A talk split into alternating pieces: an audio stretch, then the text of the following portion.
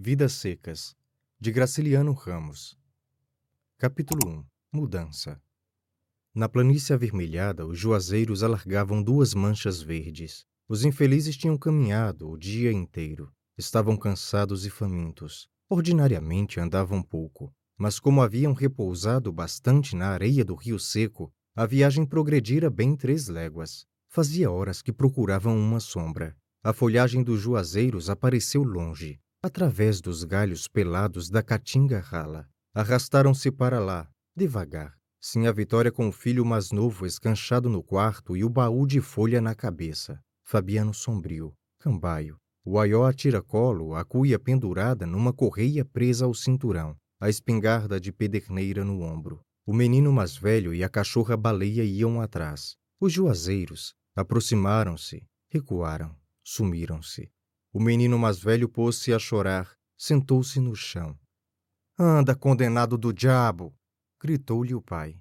Não obtendo resultado, fustigou-o com a bainha da faca de ponta, mas o pequeno esperneou acuado, depois sossegou, deitou-se, fechou os olhos. Fabiano ainda lhe deu algumas pancadas e esperou que ele se levantasse. Como isto não acontecesse, espiou os quatro cantos, zangado, praguejando baixo. A caatinga estendia-se de um vermelho indeciso salpicado de manchas brancas que eram ossadas. O vôo negro dos urubus fazia círculos altos em redor de bichos moribundos. Anda excomungado! O pirralho não se mexeu e Fabiano desejou matá-lo.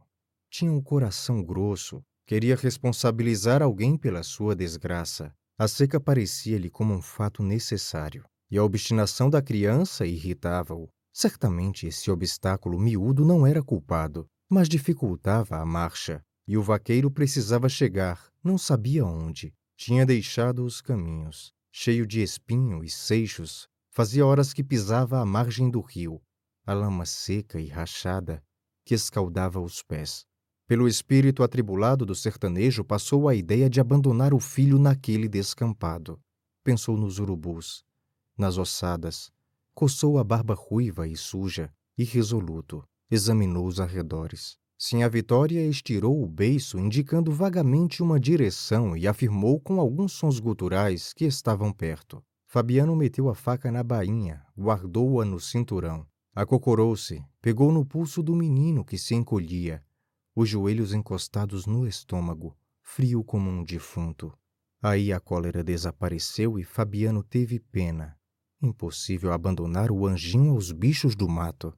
Entregou a espingarda assim à Vitória. Pôs o filho no cangote, levantou-se, agarrou os bracinhos que lhe caíam sobre o peito, moles, finos como cambitos. Sim, a Vitória aprovou esse arranjo. Lançou de novo a interjeição gutural, designou os juazeiros invisíveis, e a viagem prosseguiu, mais lenta, mais arrastada, num silêncio grande. Ausente do companheiro, a cachorra-baleia tomou a frente do grupo. Arqueada, as costelas à mostra, corria ofegando, a língua fora da boca, e de quando em quando se detinha, esperando as pessoas que se retardavam.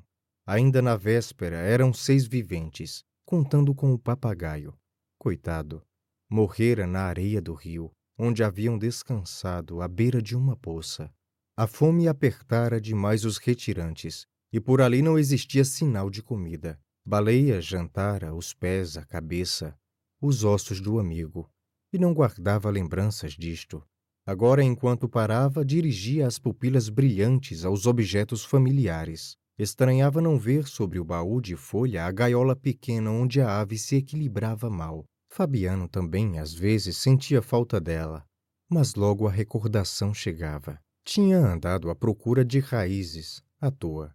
O resto da farinha acabara. Não se ouvia um berro de res perdida na caatinga. Sim a Vitória, queimando o assento no chão, as mãos cruzadas, segurando os joelhos ossudos, pensava em acontecimentos antigos que não se relacionavam. Festas de casamento, vaquejadas, novenas, tudo numa confusão. Despertara um grito áspero. Vira de perto a realidade e o papagaio, que andava furioso, com os pés apalhetados numa atitude ridícula. Resolvera de supetão aproveitá-lo como alimento, e justificara-se declarando a si mesmo que ele era mudo e inútil. Não podia deixar de ser mudo?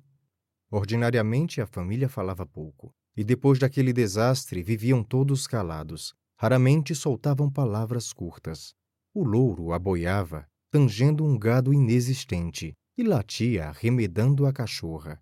As manchas dos juazeiros tornaram a aparecer.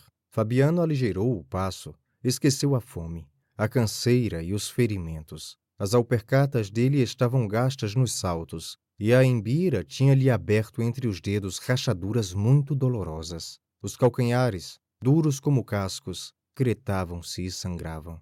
Num cotovelo do caminho avistou um canto de cerca. Encheu-o de esperança de achar comida. Sentiu desejo de cantar. A voz saiu-lhe rouca, medonha. Calou-se para não estragar força. Deixaram a margem do rio, acompanharam a cerca, subiram uma ladeira, chegaram aos juazeiros. Fazia tempo que não viam sombra. Sim, a Vitória acomodou os filhos, que arriaram como trouxas, cobriu-os com molambos. O menino mais velho, passada a vertigem que o derrubara, encolhido sobre folhas secas, a cabeça encostada a uma raiz, adormecia, acordava.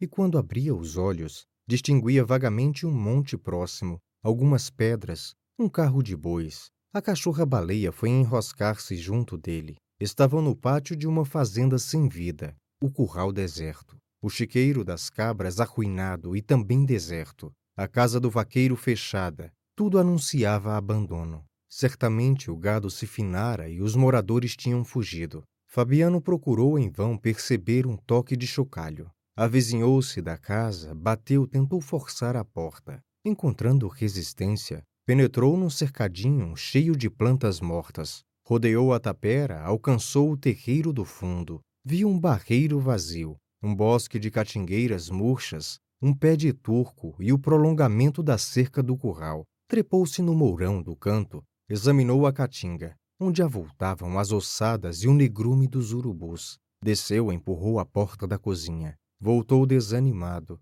Ficou um instante no copiar, fazendo tensão de hospedar ali a família. Mas chegando aos juazeiros, encontrou os meninos adormecidos e não quis acordá-los. Foi apanhar gravetos, trouxe do chiqueiro das cabras uma braçada de madeira meio ruída pelo cupim, arrancou touceiras de macambira, arrumou tudo para a fogueira. Nesse ponto, Baleia arrebitou as orelhas, arregaçou as ventas, sentiu o cheiro de preás, farejou um minuto, localizou-os no morro próximo e saiu correndo.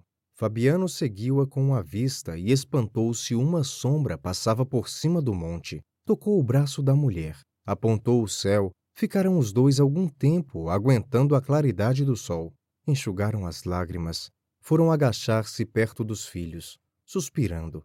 Conservaram-se encolhidos, temendo que a nuvem se tivesse desfeito, vencida pelo azul terrível, aquele azul que deslumbrava e endoidecia a gente.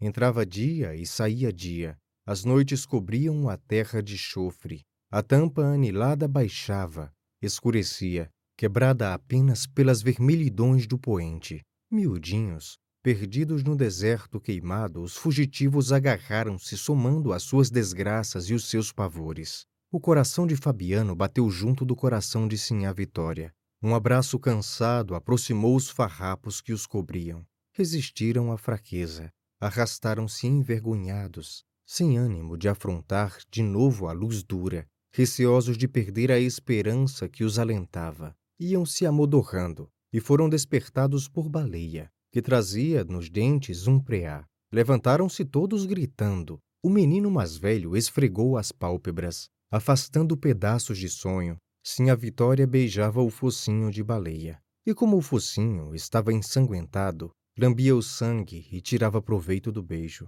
Aquilo era caça bem mesquinha, mas adiaria a morte do grupo. E Fabiano queria viver. Olhou o céu com resolução. A nuvem tinha crescido, agora cobria o morro inteiro. Fabiano pisou com segurança, esquecendo as rachaduras que lhe estragavam os dedos e os calcanhares. Sim, a Vitória remexeu no baú. Os meninos foram quebrar uma haste de alecrim para fazer um espeto. Baleia, o ouvido atento, o traseiro em repouso e as pernas da frente erguidas, vigiava, aguardando a parte que lhe iria tocar. Provavelmente os ossos do bicho e talvez o couro. Fabiano tomou a cuia, desceu a ladeira, encaminhou-se ao rio seco, achou no bebedouro dos animais um pouco de lama, cavou a areia com as unhas, esperou que a água marejasse e, debruçando-se no chão, bebeu muito. Saciado, caiu de papo para cima, olhando as estrelas que vinham nascendo. Uma, duas, três, quatro. Havia muitas estrelas. Havia mais de cinco estrelas no céu. O poente cobria-se de cirros e uma alegria doida enchia o coração de Fabiano. Pensou na família, sentiu fome. Caminhando, movia-se como uma coisa. Para bem dizer, não se diferenciava muito da bolandeira de seu Tomás. Agora deitado, apertava a barriga e batia os dentes. Que fim teria levado a bolandeira de seu Tomás? Olhou o céu de novo. Os cirros acumulavam-se. A lua surgiu grande e branca. Certamente ia chover. Seu Tomás fugira também com a seca. A bolandeira estava parada. E ele, Fabiano, era como a bolandeira. Não sabia por quê, mas era. Uma, duas, três. Haviam mais de cinco estrelas no céu. A lua estava cercada de um halo cor de leite. Ia chover. Bem, a caatinga ressuscitaria. A semente do gado voltaria ao curral. Ele, Fabiano, seria o vaqueiro daquela fazenda morta. Chocalhos de badalos de ossos animariam a solidão. Os meninos gordos, vermelhos, brincariam no chiqueiro das cabras. Sim, a Vitória vestiria saias de ramagens vistosas. As vacas povoariam o curral e a caatinga ficaria toda verde. Lembrou-se dos filhos, da mulher e da cachorra, que estavam lá em cima, debaixo de um juazeiro com sede. Lembrou-se do preá morto, encheu a cuia, ergueu-se, afastou-se, lento, para não derramar a água salobra. Subiu a ladeira. A aragem morna acudia os chique-chiques e os mandacarus. Uma palpitação nova. Sentiu um arrepio na caatinga, uma ressurreição de garranchos e folhas secas. Chegou, pôs a cuia no chão, escorou-a com pedras, matou a sede da família. Em seguida, acocorou-se, remexeu o aió, tirou o fuzil, acendeu as raízes de macambira, soprou-as, inchando as bochechas cavadas. Uma labareda tremeu, elevou-se, tingiu-lhe o rosto queimado, a barba ruiva, os olhos azuis. Minutos depois, o preá torcia-se e chiava no espeto de alecrim. Eram todos felizes. Sinha Vitória vestiria uma saia larga de ramagens. A cara murcha de Sinha Vitória remoçaria. As nádegas bambas de Sinha Vitória engrossariam a roupa encarnada de Sinha Vitória provocaria a inveja das outras caboclas. A lua crescia, a sombra leitosa crescia, as estrelas foram esmorecendo naquela brancura que enchia a noite. Uma, duas, três. Agora havia poucas estrelas no céu. Ali perto a nuvem escurecia o morro. A fazenda renasceria, e ele, Fabiano, seria o vaqueiro. Para bem dizer, seria dono daquele mundo. Os troços minguados ajuntavam-se no chão. A espingarda de pederneira, o aió, a cuia de água, o baú de folha pintada. A fogueira estalava. O preá chiava em cima das brasas. Uma ressurreição.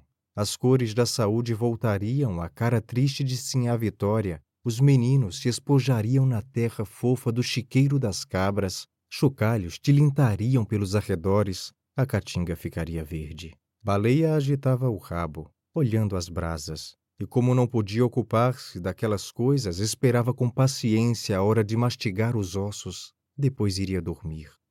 Capítulo 2 Fabiano Fabiano curou no rasto a bicheira da novilha raposa. Levava no aió um frasco de criolina, e se houvesse achado o animal, teria feito o curativo ordinário. Não o encontrou, mas supôs distinguir as pisadas dele na areia. Baixou-se, cruzou os dois gravetos no chão e rezou. Se o bicho não estivesse morto, voltaria para o curral, que a oração era forte. Cumprida a obrigação, Fabiano levantou-se com a consciência tranquila e marchou para casa. Chegou-se à beira do rio. A areia fofa cansava-o, mas ali na lama seca, as alpercatas dele faziam chepe-chepe. Os badalos dos chocalhos que lhe pesavam no ombro, pendurados em correias, batiam surdos. A cabeça inclinada, o espinhaço curvo, agitava os braços para a direita e para a esquerda. Esses movimentos eram inúteis. Mas o vaqueiro, o pai do vaqueiro, o avô e outros antepassados mais antigos haviam se acostumado a percorrer veredas, afastando o mato com as mãos, e os filhos já começavam a reproduzir os gestos hereditários. Shep-shep. Os três pares de alpercatas batiam na lama rachada, seca e branca por cima, preta e mole por baixo. A lama da beirada do rio, calcada pelas alpercatas, balançava. A cachorra-baleia corria na frente, o focinho arregaçado, procurando na caatinga a novilha raposa. Fabiano ia satisfeito. Sim, senhor. Arrumara-se. Chegara naquele estado com a família morrendo de fome, comendo raízes. Caíra no fim do pátio debaixo de um juazeiro. Depois tomara conta da casa deserta. Ele, a mulher e os filhos tinham se habituado à camarinha escura. Pareciam ratos, e a lembrança dos sofrimentos passados esmorecera. Pisou com firmeza no chão gritado, puxou a faca de ponta, esgaravatou as unhas sujas, tirou do aiol um pedaço de fumo, picou-o, fez um cigarro de palha de milho, acendeu-o a binga, pôs-se a fumar, regalado. Fabiano, você é um homem! exclamou em voz alta. Conteve-se. Notou que os meninos estavam perto. Com certeza iam admirar-se de ouvi-lo falar só. E pensando bem, ele não era homem, era apenas um cabra ocupado em guardar coisas dos outros, vermelho, queimado. Tinha os olhos azuis, a barba ruiva e os cabelos ruivos, mas como vivia em terra alheia, cuidava de animais alheios, descobria-se, encolhia-se na presença dos brancos e julgava-se cabra. Olhou em torno com receio de que fora os meninos alguém que tivesse percebido a frase imprudente corrigiu-a murmurando: Você é um bicho, Fabiano. Isto para ele era motivo de orgulho. Sim, senhor, um bicho capaz de vencer dificuldades. Chegara naquela situação medonha, e ali estava forte, até gordo, fumando seu cigarro de palha. Um bicho, Fabiano.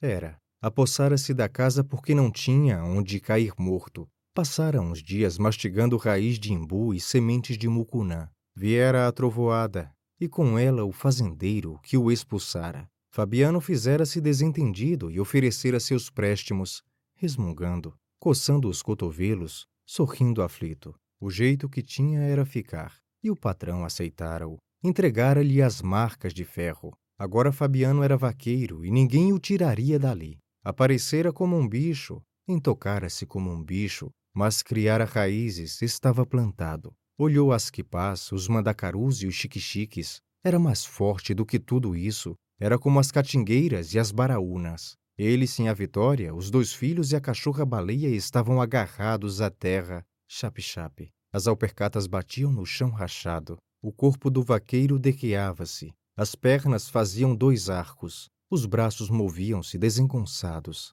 Parecia um macaco. Entristeceu. Considerava-se plantado em terra alheia Engano. A sina dele era correr mundo, andar para cima e para baixo à toa, como judeu errante, um vagabundo empurrado pela seca. Achava-se ali de passagem, era hóspede. Sim, senhor. Hóspede que demorava demais, tomava amizade à casa, ao curral, ao chiqueiro das cabras, ao juazeiro que os tinha abrigado uma noite. Deu estalos com os dedos. A cachorra-baleia, aos saltos, veio lamber-lhe as mãos grossas e cabeludas, Fabiano recebeu a carícia, enterneceu-se. Você é um bicho, baleia. Vivia longe dos homens, só se dava bem com animais. Os seus pés duros quebravam espinhos e não sentiam a quentura da terra. Montado, confundia-se com o cavalo, grudava-se a ele e falava uma língua cantada, monossilábica e gutural, que o companheiro entendia. A pé não se aguentava bem. Pendia para um lado, para o outro, cambaio, torto e feio. Às vezes utilizava nas relações com as pessoas a mesma língua com que se dirigia aos brutos, exclamações, onomatopeias. Na verdade, falava pouco. Admirava as palavras compridas e difíceis da gente da cidade. Tentava reproduzir algumas, em vão, mas sabia que elas eram inúteis e talvez perigosas. Uma das crianças aproximou-se. Perguntou-lhe qualquer coisa. Fabiano parou, franziu a testa. Esperou de boca aberta a repetição da pergunta mas não percebendo o que o filho desejava, repreendeu-o. O menino estava ficando muito curioso, muito encherido. Se continuasse assim, metido, Com o que não era da conta dele, como iria acabar? Repeliu o vexado. Esses capetas têm ideias. Não completou o pensamento, mas achou que aquilo estava errado. Tentou recordar o seu tempo de infância. Viu-se miúdo, enfesado, a camisinha encardida e rota, acompanhando o pai no serviço do campo, interrogando-o debalde. Chamou os filhos, falou de coisas imediatas, procurou interessá-los, bateu palmas. Eco! Eco! A cachorra-baleia saiu correndo entre os alastrados equipás, farejando a novilha raposa. Depois de alguns minutos, voltou desanimada, triste, o rabo murcho. Fabiano consolou-a, afagou-a. Queria apenas dar um ensinamento aos meninos. Era bom eles saberem que deviam proceder assim. Alargou o passo, deixou a lama seca da beira do rio, chegou à ladeira que levava ao pátio. Ia inquieto, uma sombra no olho azulado. Era como se na sua vida houvesse aparecido um buraco. Necessitava falar com uma mulher, afastar aquela perturbação, encher os cestos, dar pedaços de mandacaru ao gado. Felizmente a novilha estava curada com reza. Se morresse, não seria por culpa dele. Eco! Eco! Baleia voou de novo entre as macambiras, inutilmente. As crianças divertiram-se, animaram-se, e o espírito de Fabiano se destoldou. Aquilo aqui estava certo. Baleia não podia achar a novilha num banco de macambira, mas era conveniente que os meninos se acostumassem ao exercício fácil, bater palmas, expandir-se em gritaria, seguindo os movimentos do animal. A cachorra tornou a voltar, a língua pendurada, arquejando. Fabiano tomou a frente do grupo, satisfeito com a lição, pensando na égua que ia montar. Uma égua que não fora ferrada nem levara sela. Haveria na caatinga um barulho medonho. Agora queria entender-se com Sinhá Vitória a respeito da educação dos pequenos. Certamente ela não era culpada entregue aos arranjos da casa, rasgando os craveiros e as panelas de losna, descendo ao bebedouro com o pote vazio e regressando com o pote cheio, deixava os filhos soltos no barreiro, enlameados como porcos, e eles estavam perguntadores, insuportáveis. Fabiano dava-se bem com a ignorância. Tinha o direito de saber? Tinha? Não tinha. Aí está. Está aí. Se aprendesse qualquer coisa, necessitaria aprender mais, e nunca ficaria satisfeito. Lembrou-se de seu Tomás da Bolandeira. Dos homens do sertão, o mais arrasado era seu Tomás da Bolandeira. Por quê? Só se era porque lia demais. Ele, Fabiano, muitas vezes dissera: Seu Tomás, vós me se não regula. Pra que tanto papel? Quando a desgraça chegar, seu Tomás se estrepa igualzinho os outros. Pois viera a seca. O pobre do velho, tão bom e tão lido, perdera tudo. Andava por aí mole, Talvez já tivesse dado o couro às varas. Que pessoa como ele não podia aguentar verão puxado. Certamente aquela sabedoria inspirava respeito. Quando seu Tomás da Bolandeira passava, amarelo, sisudo, corcunda, montado num cavalo cego, pé aqui, pé acolá, Fabiano e outros semelhantes descobriam-se, e seu Tomás respondia, tocando na beira do chapéu de palha, virava-se para um lado e para o outro, abrindo muito as pernas calçadas em botas pretas com remendos vermelhos. Em horas de maluqueira, Fabiano desejava imitá-lo. Dizia palavras difíceis, truncando tudo. Convencia-se de que melhorava. Tolice. Via-se perfeitamente que um sujeito como ele não tinha nascido para falar certo. Seu Tomás da Bolandeira falava bem. Estragava os olhos em cima de jornais e livros, mas não sabia mandar, pedia. Esquisitice um homem remediado ser cortês, até o povo censurava aquelas maneiras, mas todos obedeciam a ele. Ah, quem disse que não obedeciam? Os outros brancos eram diferentes. O patrão atual, por exemplo, berrava sem precisão. Quase nunca vinha à fazenda. Só botava os pés nela para achar tudo ruim. O gado aumentava, o serviço ia bem, mas o proprietário descompunha o vaqueiro, natural. Descompunha porque podia descompor o Fabiano ouvia as descomposturas com o chapéu de couro debaixo do braço, desculpava-se e prometia emendar-se. Mentalmente jurava não emendar nada, porque estava tudo em ordem, e o amo só queria mostrar autoridade, gritar que era dono. Quem tinha dúvida? Fabiano. Uma coisa da fazenda, um traste. Seria despedido quando menos esperasse. Ao ser contratado, recebera o cavalo de fábrica, perneiras, gibão, guarda-peito e sapatões de couro cru, mas ao sair largaria tudo ao vaqueiro que o substituísse.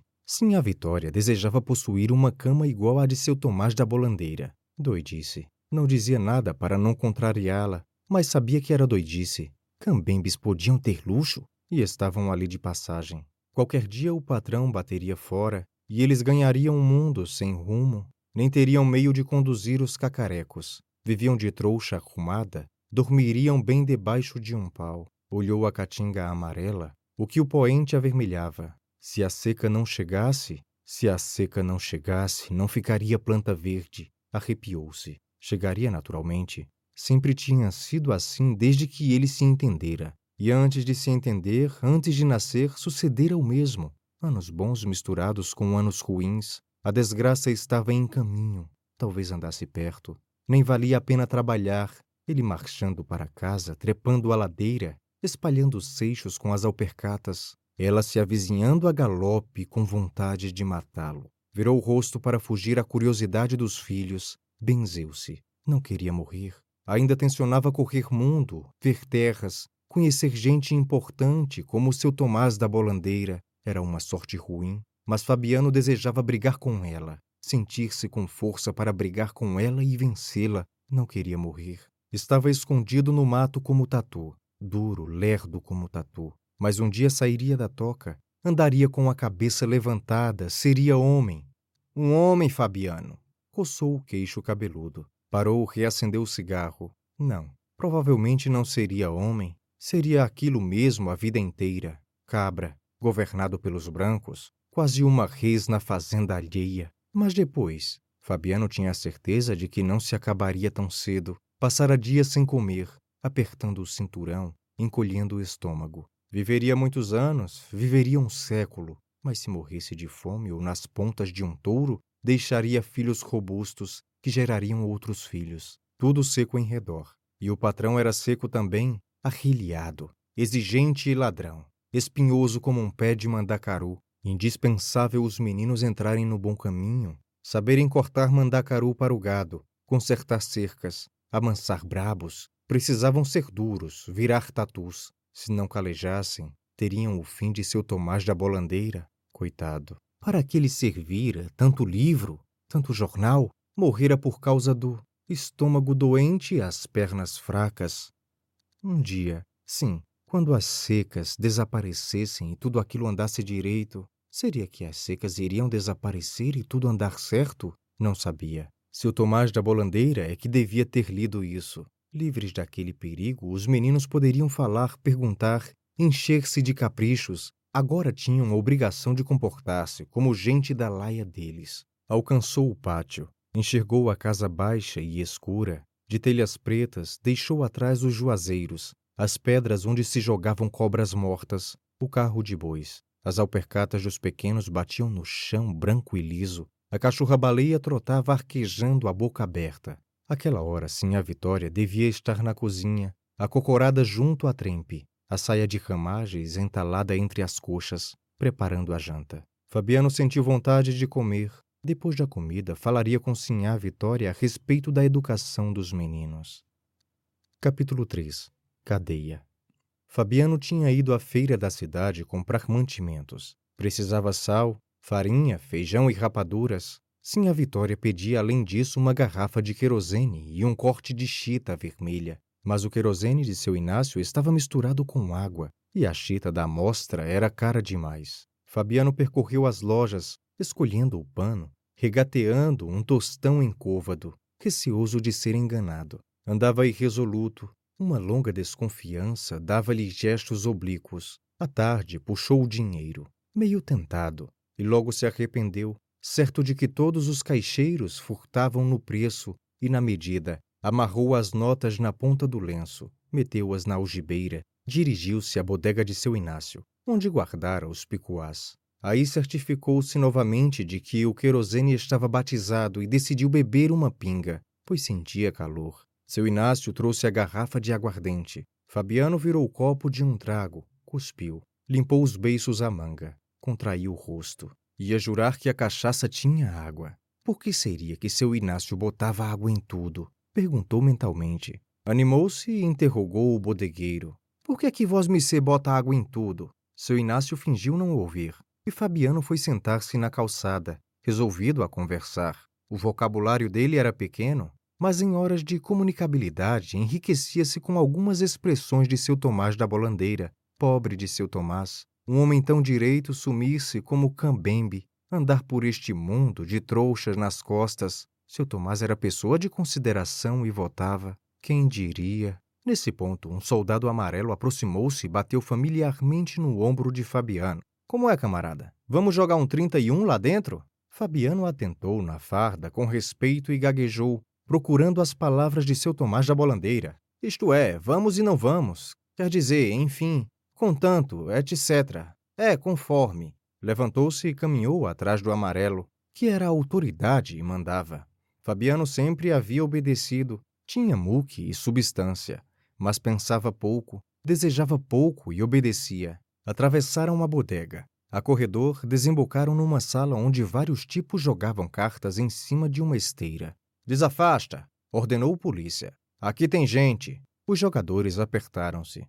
Os dois homens sentaram-se. O soldado amarelo pegou o baralho, mas com tanta infelicidade, em pouco tempo se enrascou. Fabiano encalacrou-se também. Sim, a vitória ia danar-se com razão. Bem feito! Ergueu-se furioso, saiu da sala trombudo. Espera aí, paisano! gritou o amarelo. Fabiano, as orelhas ardendo, não se virou. Foi pedir a seu Inácio os troços que ele havia guardado. Vestiu o gibão, passou as correias dos alforjes no ombro, ganhou a rua. Debaixo do jatobá do quadro, taramelou com a sinhá Rita Louceira, sem se atrever a voltar para casa. Que desculpa iria apresentar a sinhá Vitória? Forjava uma explicação difícil. Perdera o embrulho da fazenda, Pagara à botica uma garrafada para Sinha Rita Louceira. Atrapalhava-se, tinha imaginação fraca e não sabia mentir. Nas invenções com que pretendia justificar-se, a figura de Sinha Rita aparecia sempre, e isto o desgostava.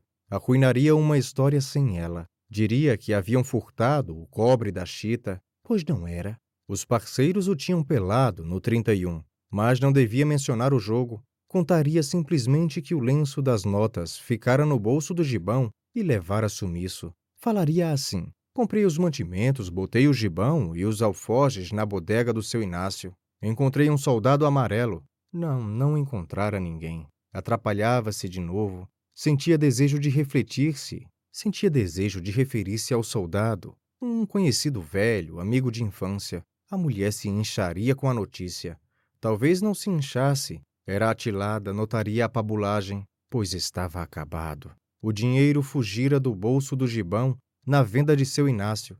Natural. Repetia que era natural quando alguém lhe deu um empurrão, atirou-o contra o jatobá. A feira se desmanchava, escurecia. O homem da iluminação, trepando numa escada, acendia os lampiões. A estrela papaceia branqueou por cima da torre da igreja. O doutor, juiz de direito, foi brilhar na porta da farmácia. O cobrador da prefeitura passou cocheando, com talões de recibos debaixo do braço. A carroça de lixo rolou na praça, recolhendo cascas de frutas. Seu vigário saiu da casa e abriu o guarda-chuva por causa do sereno. Sinha Rita Luceira retirou-se. Fabiano estremeceu. Chegaria à fazenda noite fechada, entretido com o diabo do jogo, tonto de aguardente, deixara o tempo correr e não levava o querosene, ia se alumiar durante a semana com pedaços de facheiro. Aprumou-se, disposto a viajar. Outro empurrão desequilibrou-o. Voltou-se e viu ali perto o soldado amarelo,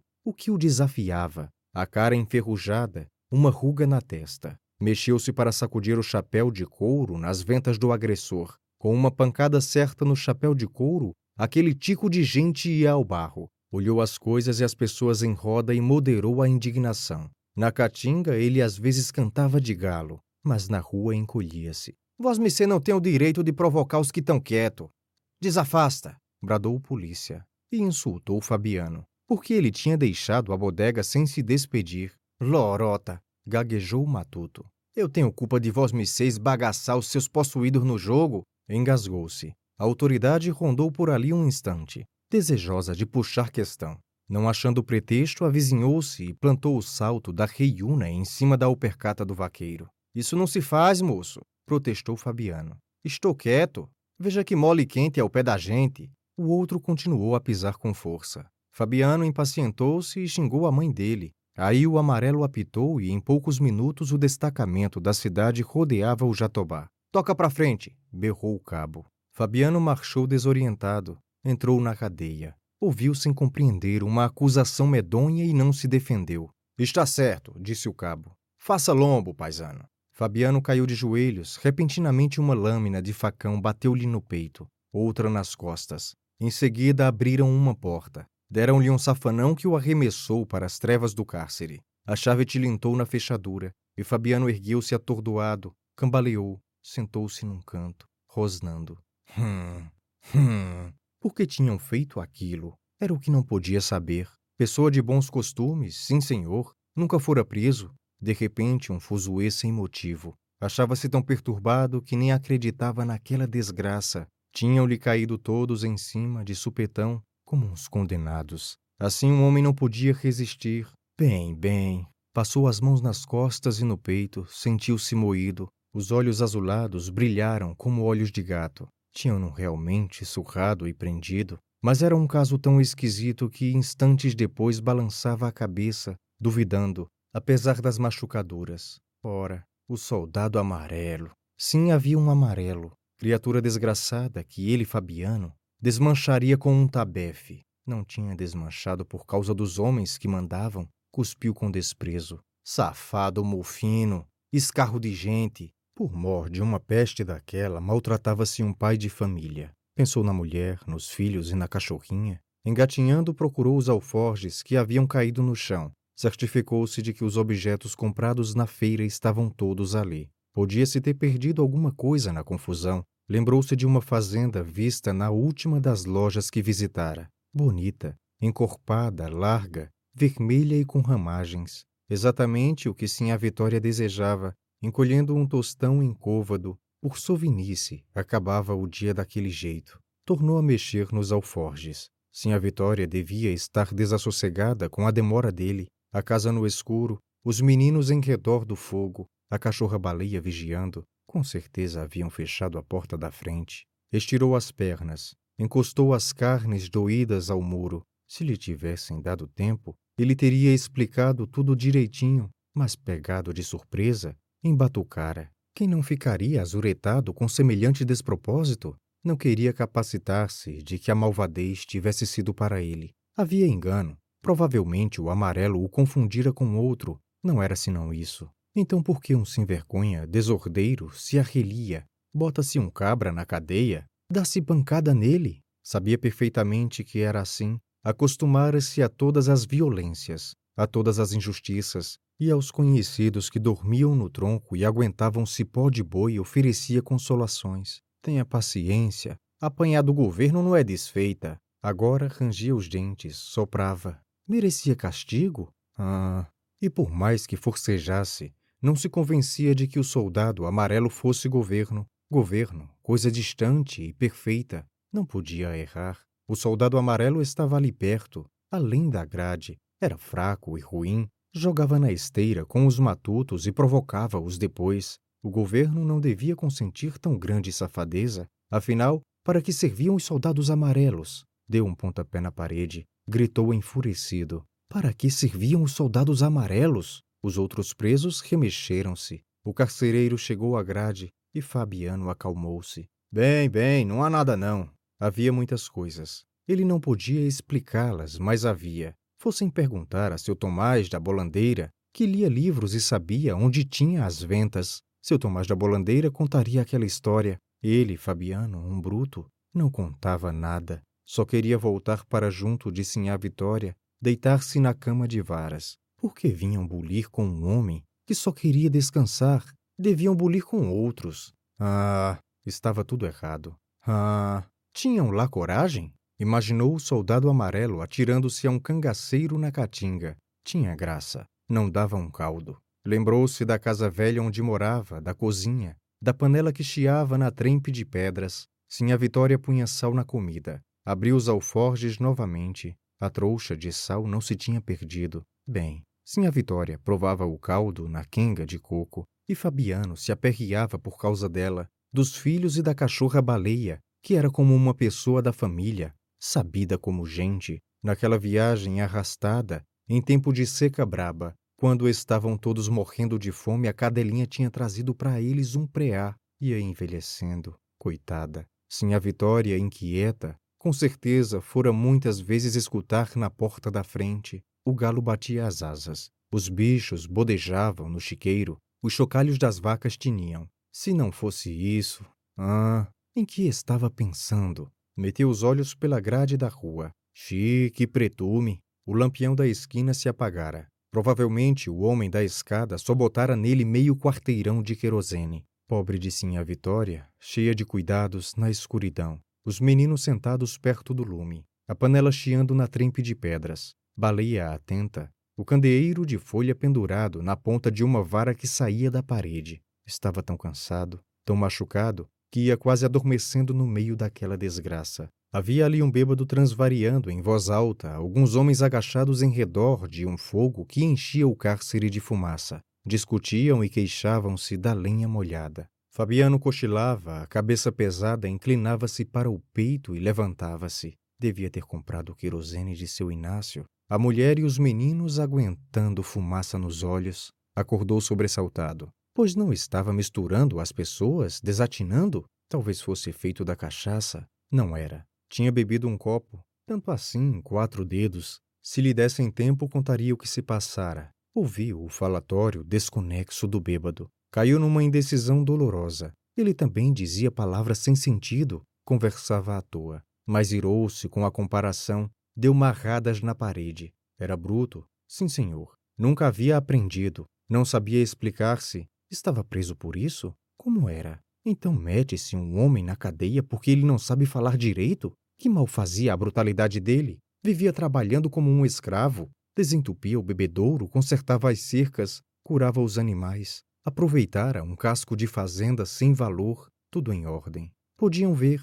Tinha culpa de ser bruto? Quem tinha culpa? Se não fosse aquilo, nem sabia. O fio da ideia cresceu, engrossou e partiu-se. Difícil pensar. Vivia tão agarrado aos bichos, nunca vira uma escola, por isso não conseguia defender-se botar as coisas nos seus lugares. O demônio daquela história entrava-lhe na cabeça e saía. Era para um cristão endoidecer. Se lhe tivessem dado ensino, encontraria meio de entendê-la. Impossível. Só sabia lidar com bichos. Enfim, contanto, seu Tomás daria informações. Fossem perguntar a ele. Homem bom, seu Tomás da Bolandeira. Homem aprendido. Cada qual como Deus o fez. Ele, Fabiano, era aquilo mesmo, um bruto. O que desejava? Ah, esquecia-se. Agora se recordava da viagem que tinha feito pelo sertão a cair de fome. As pernas dos meninos eram finas como bilros. Sim, a Vitória tropicava debaixo do baú de trens. Na beira do rio havia comido o papagaio que não sabia falar.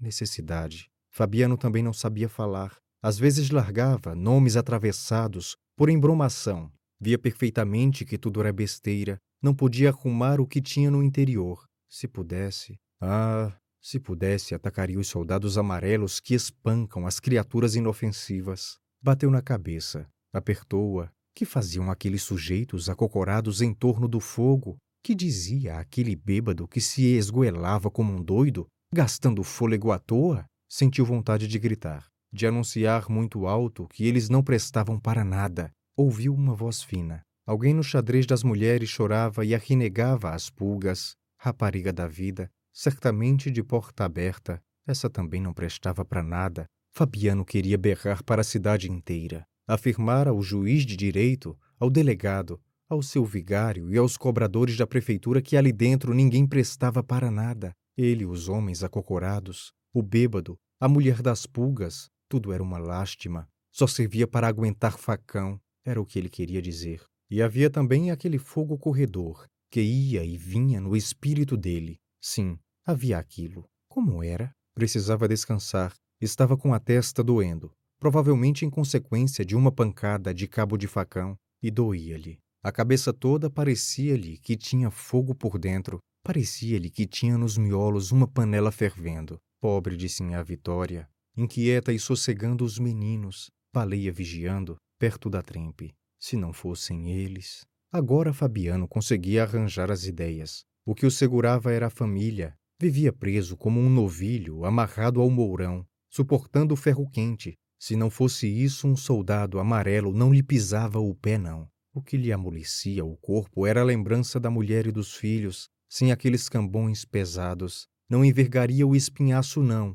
Sairia dali como onça e faria uma asneira. Carregaria a espingarda e daria um tiro de pé de pau no soldado amarelo. Não. O soldado amarelo era um infeliz que nem merecia um tabefe com as costas da mão. Mataria os donos dele, entraria num bando de cangaceiros e faria estrago nos homens que dirigiam o soldado amarelo. Não ficaria um para a semente. Era a ideia que lhe fervia na cabeça. Mas havia a mulher, havia os meninos, havia a cachorrinha. Fabiano gritou, assustando o bêbado. Os tipos que abanavam o fogo, o carcereiro e a mulher que se queixava das pulgas. Tinha aqueles cambões pendurados ao pescoço. Devia continuar a arrastá-los? Sim, a Vitória dormia mal na cama de varas. Os meninos eram uns brutos como o pai. Quando crescessem, guardariam as reses de um patrão invisível. Seriam pisados, maltratados, machucados por um soldado amarelo. Capítulo 4 Sim, a vitória. Acocorada junto às pedras que serviam de trempe, a saia de ramagens entalada entre as coxas, sim, a vitória soprava o fogo. Uma nuvem de cinzas voou dos tições e cobriu-lhe a cara. A fumaça inundou-lhe os olhos, o rosário de contas brancas e azuis desprendeu-se do cabeção e bateu na panela. Sim, a Vitória limpou as lágrimas com as costas das mãos, encarquilhou as pálpebras, meteu o rosário no seio e continuou a soprar com vontade, enchendo muito as bochechas. Labaredas lamberam as achas de Angico, esmoreceram, tornaram a levantar-se e espalharam-se entre as pedras. Sim, a Vitória aprumou o espinhaço e agitou o abano. Uma chuva de faíscas mergulhou num banho luminoso a cachorra-baleia, que se enroscava no calor e cochilava embalada pelas emanações da comida. Sentindo a deslocação do ar e a crepitação dos gravetos, Baleia despertou, retirou-se prudentemente, receosa de sapecar o pelo, e ficou observando maravilhada as estrelinhas que se apagavam antes de tocar o chão. Aprovou com um movimento de cauda aquele fenômeno e deixou expressar sua admiração à dona. Chegou-se a ela em saltos curtos, ofegando, ergueu-se nas pernas traseiras, imitando gente. Mas sim, a Vitória não queria saber de elogios. Arreda! Deu um pontapé na cachorra, que se afastou humilhada e com sentimentos revolucionários. Sim, a Vitória tinha amanhecido nos seus azeites, fora de propósito. Dissera ao marido umas inconveniências a respeito da cama de varas. Fabiano, que não esperava semelhante destino, apenas grunhira. Hum, hum. E a munhecara, porque realmente mulher é bicho difícil de entender.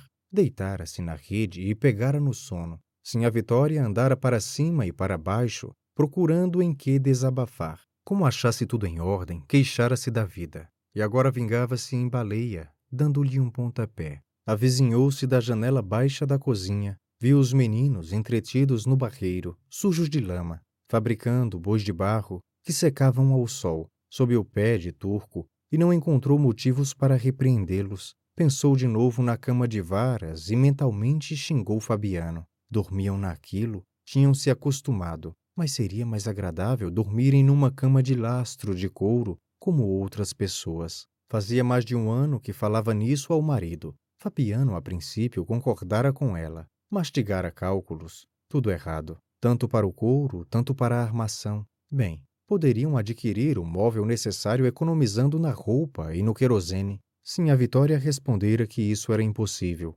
porque eles vestiam mal, as crianças andavam nuas e encolhiam-se todos ao anoitecer. Para bem dizer, não se acendiam candeeiros em casa. Tinham discutido, procurando cortar outras despesas. Como não se entendessem, sim a Vitória aludira, bastante azeda, ao dinheiro gasto pelo marido na feira, com jogo e cachaça. Ressentido, Fabiano condenara os sapatos de verniz que ela usava nas festas, caros e inúteis. Calçada naquilo, trôpega, mexia-se como um papagaio. Era ridícula. Sim, a Vitória ofendera-se gravemente com a comparação. Se não fosse o respeito que Fabiano lhe inspirava, teria despropositado. Efetivamente, os sapatos apertava-lhe os dedos, fazia-lhe calos, equilibrava-se mal, tropeçava, manquejava, trepada nos saltos de meio palmo. Devia ser ridícula, mas a opinião de Fabiano entristecera-a muito. Desfeitas essas nuvens, curtidos de sabores, a cama de novo lhe aparecera no horizonte, acanhado.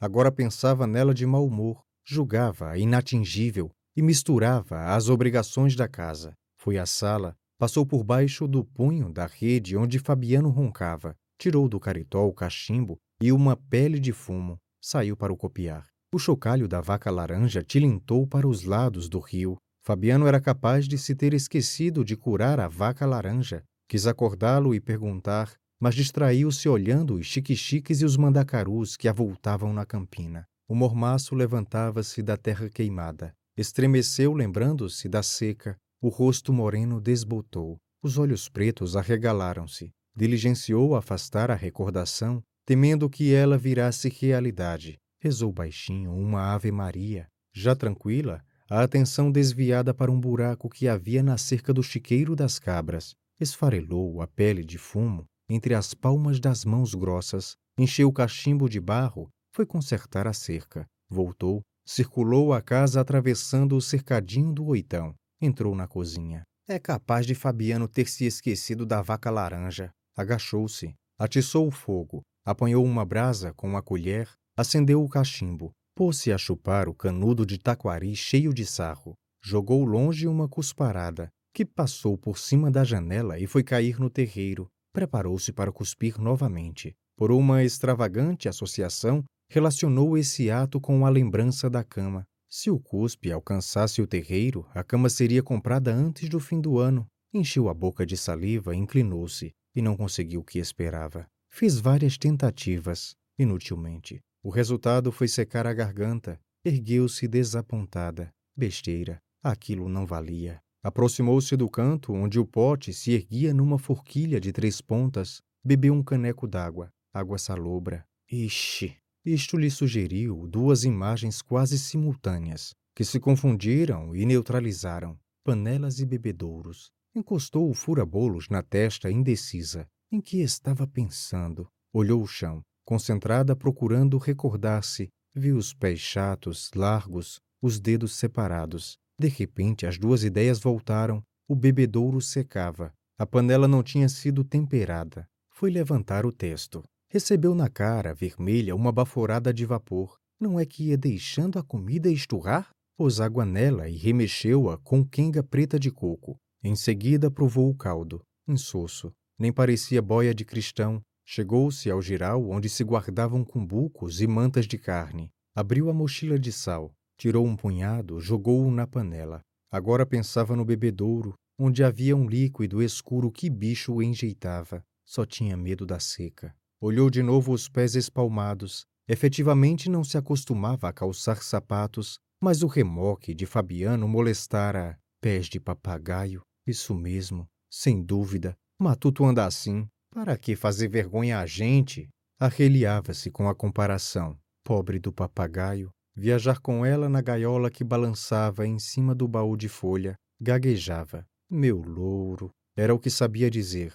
Fora isso, aboiava, remedando Fabiano e latia como baleia. Coitado. Sim, a Vitória nem queria lembrar-se daquilo, esquecer a vida antiga. Era como se tivesse nascido depois que chegara à fazenda. A referência aos sapatos abrira-lhe uma ferida. E a viagem reaparecera. As alpercatas dela tinham sido gastas nas pedras, Cansada, meio morta de fome, carregando o filho mais novo, o baú e a gaiola do papagaio, Fabiano era ruim. Mal agradecido, olhou os pés novamente. Pobre do louro. Na beira do rio matara-o por necessidade para sustento da família. Naquele momento ele estava zangado, fitava na cachorrinha as pupilas sérias e caminhava aos tombos, como os matutos em dias de festa. Para que Fabiano fora despertar-lhe aquela recordação? Chegou à porta. Olhou as folhas amarelas das catingueiras, suspirou. Deus não havia de permitir outra desgraça. Agitou a cabeça e procurou ocupações para entreter-se.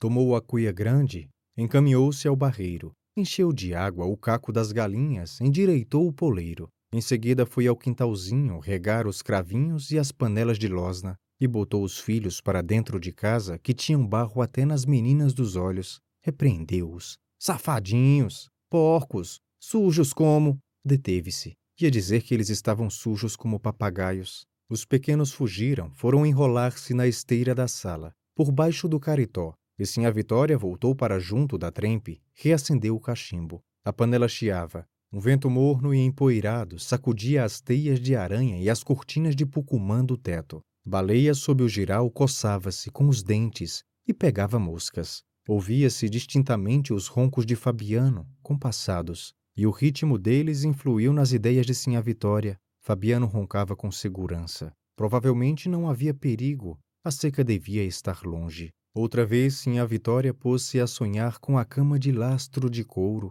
mas o sonho se ligava à recordação do papagaio e foi-lhe preciso um grande esforço para isolar o objeto de seu desejo. Tudo ali era estável, seguro, o sono de Fabiano, o fogo que estalava, o toque dos chocalhos, até o zumbido das moscas davam-lhe sensação de firmeza e repouso. Tinha de passar a vida inteira dormindo em varas? Bem no meio do catre havia um nó, um calombo grosso na madeira, e ela se encolhia num canto. O marido no outro, não podiam estirar-se no centro. A princípio não se incomodara. Bamba, moída de trabalhos, deitar-se-ia em pregos. Viera, porém, um começo de prosperidade. Corriam, engordavam, não possuíam nada. Se retirassem, levariam a roupa, a espingarda, o baú de folha e troços miúdos, mas iam vivendo, na graça de Deus. O patrão confiava neles e eram quase felizes. Só faltava uma cama. Era o que aperreava-se a vitória. Como já não se estazava em serviços pesados, gastava um pedaço da noite parafusando, e o costume de encafuar-se ao escurecer não estava certo que ninguém é galinha. Nesse ponto, as ideias de Sinha Vitória seguiram outro caminho, que pouco depois foi desembocar no primeiro. Não era que a raposa tinha passado no rabo a galinha pedrez? Logo a pedrez, a mais gorda, decidiu armar um mundel perto do poleiro. Encolerizou-se a raposa pagaria a galinha pedrez. Ladrona! Pouco a pouco, a zanga se transferiu. Os roncos de Fabiano eram insuportáveis. Não havia homem que roncasse tanto. Era bom levantar-se e procurar uma vara para substituir aquele pau amaldiçoado que não deixava uma pessoa virar-se. Por que não tinham removido aquela vara incômoda? Suspirou. Não conseguiam tomar resolução. Paciência. Era melhor esquecer o nó, pensar numa cama igual a de seu Tomás da Bolandeira. Seu Tomás tinha uma cama de verdade, feita pelo carpinteiro, um estrado de sucupira alisado a enxó, com as juntas abertas a formão, tudo embutido direito, e um couro cru em cima, bem esticado e bem pregado. Ali podia um cristão estirar os ossos. Se vendesse as galinhas e a marrã, infelizmente a excomungada raposa tinha comido a pedreza mais gorda, Precisava dar uma lição à raposa. Ia armar um mundel junto do poleiro e quebrar o espinhaço daquela sem vergonha. Ergueu-se. Foi à camarinha procurar qualquer coisa. Voltou desanimada e esquecida. Onde tinha a cabeça? Sentou-se na janela baixa da cozinha desgostosa. Venderia as galinhas e a marrã. Deixaria de comprar querosene. Inútil consultar Fabiano, que sempre se entusiasmava, arrumava projetos, esfriava logo e ela franzia a testa espantada, certa de que o marido se satisfazia com a ideia de possuir uma cama. Sim, a Vitória desejava uma cama real de couro e sucupira, igual à de seu Tomás da Bolandeira.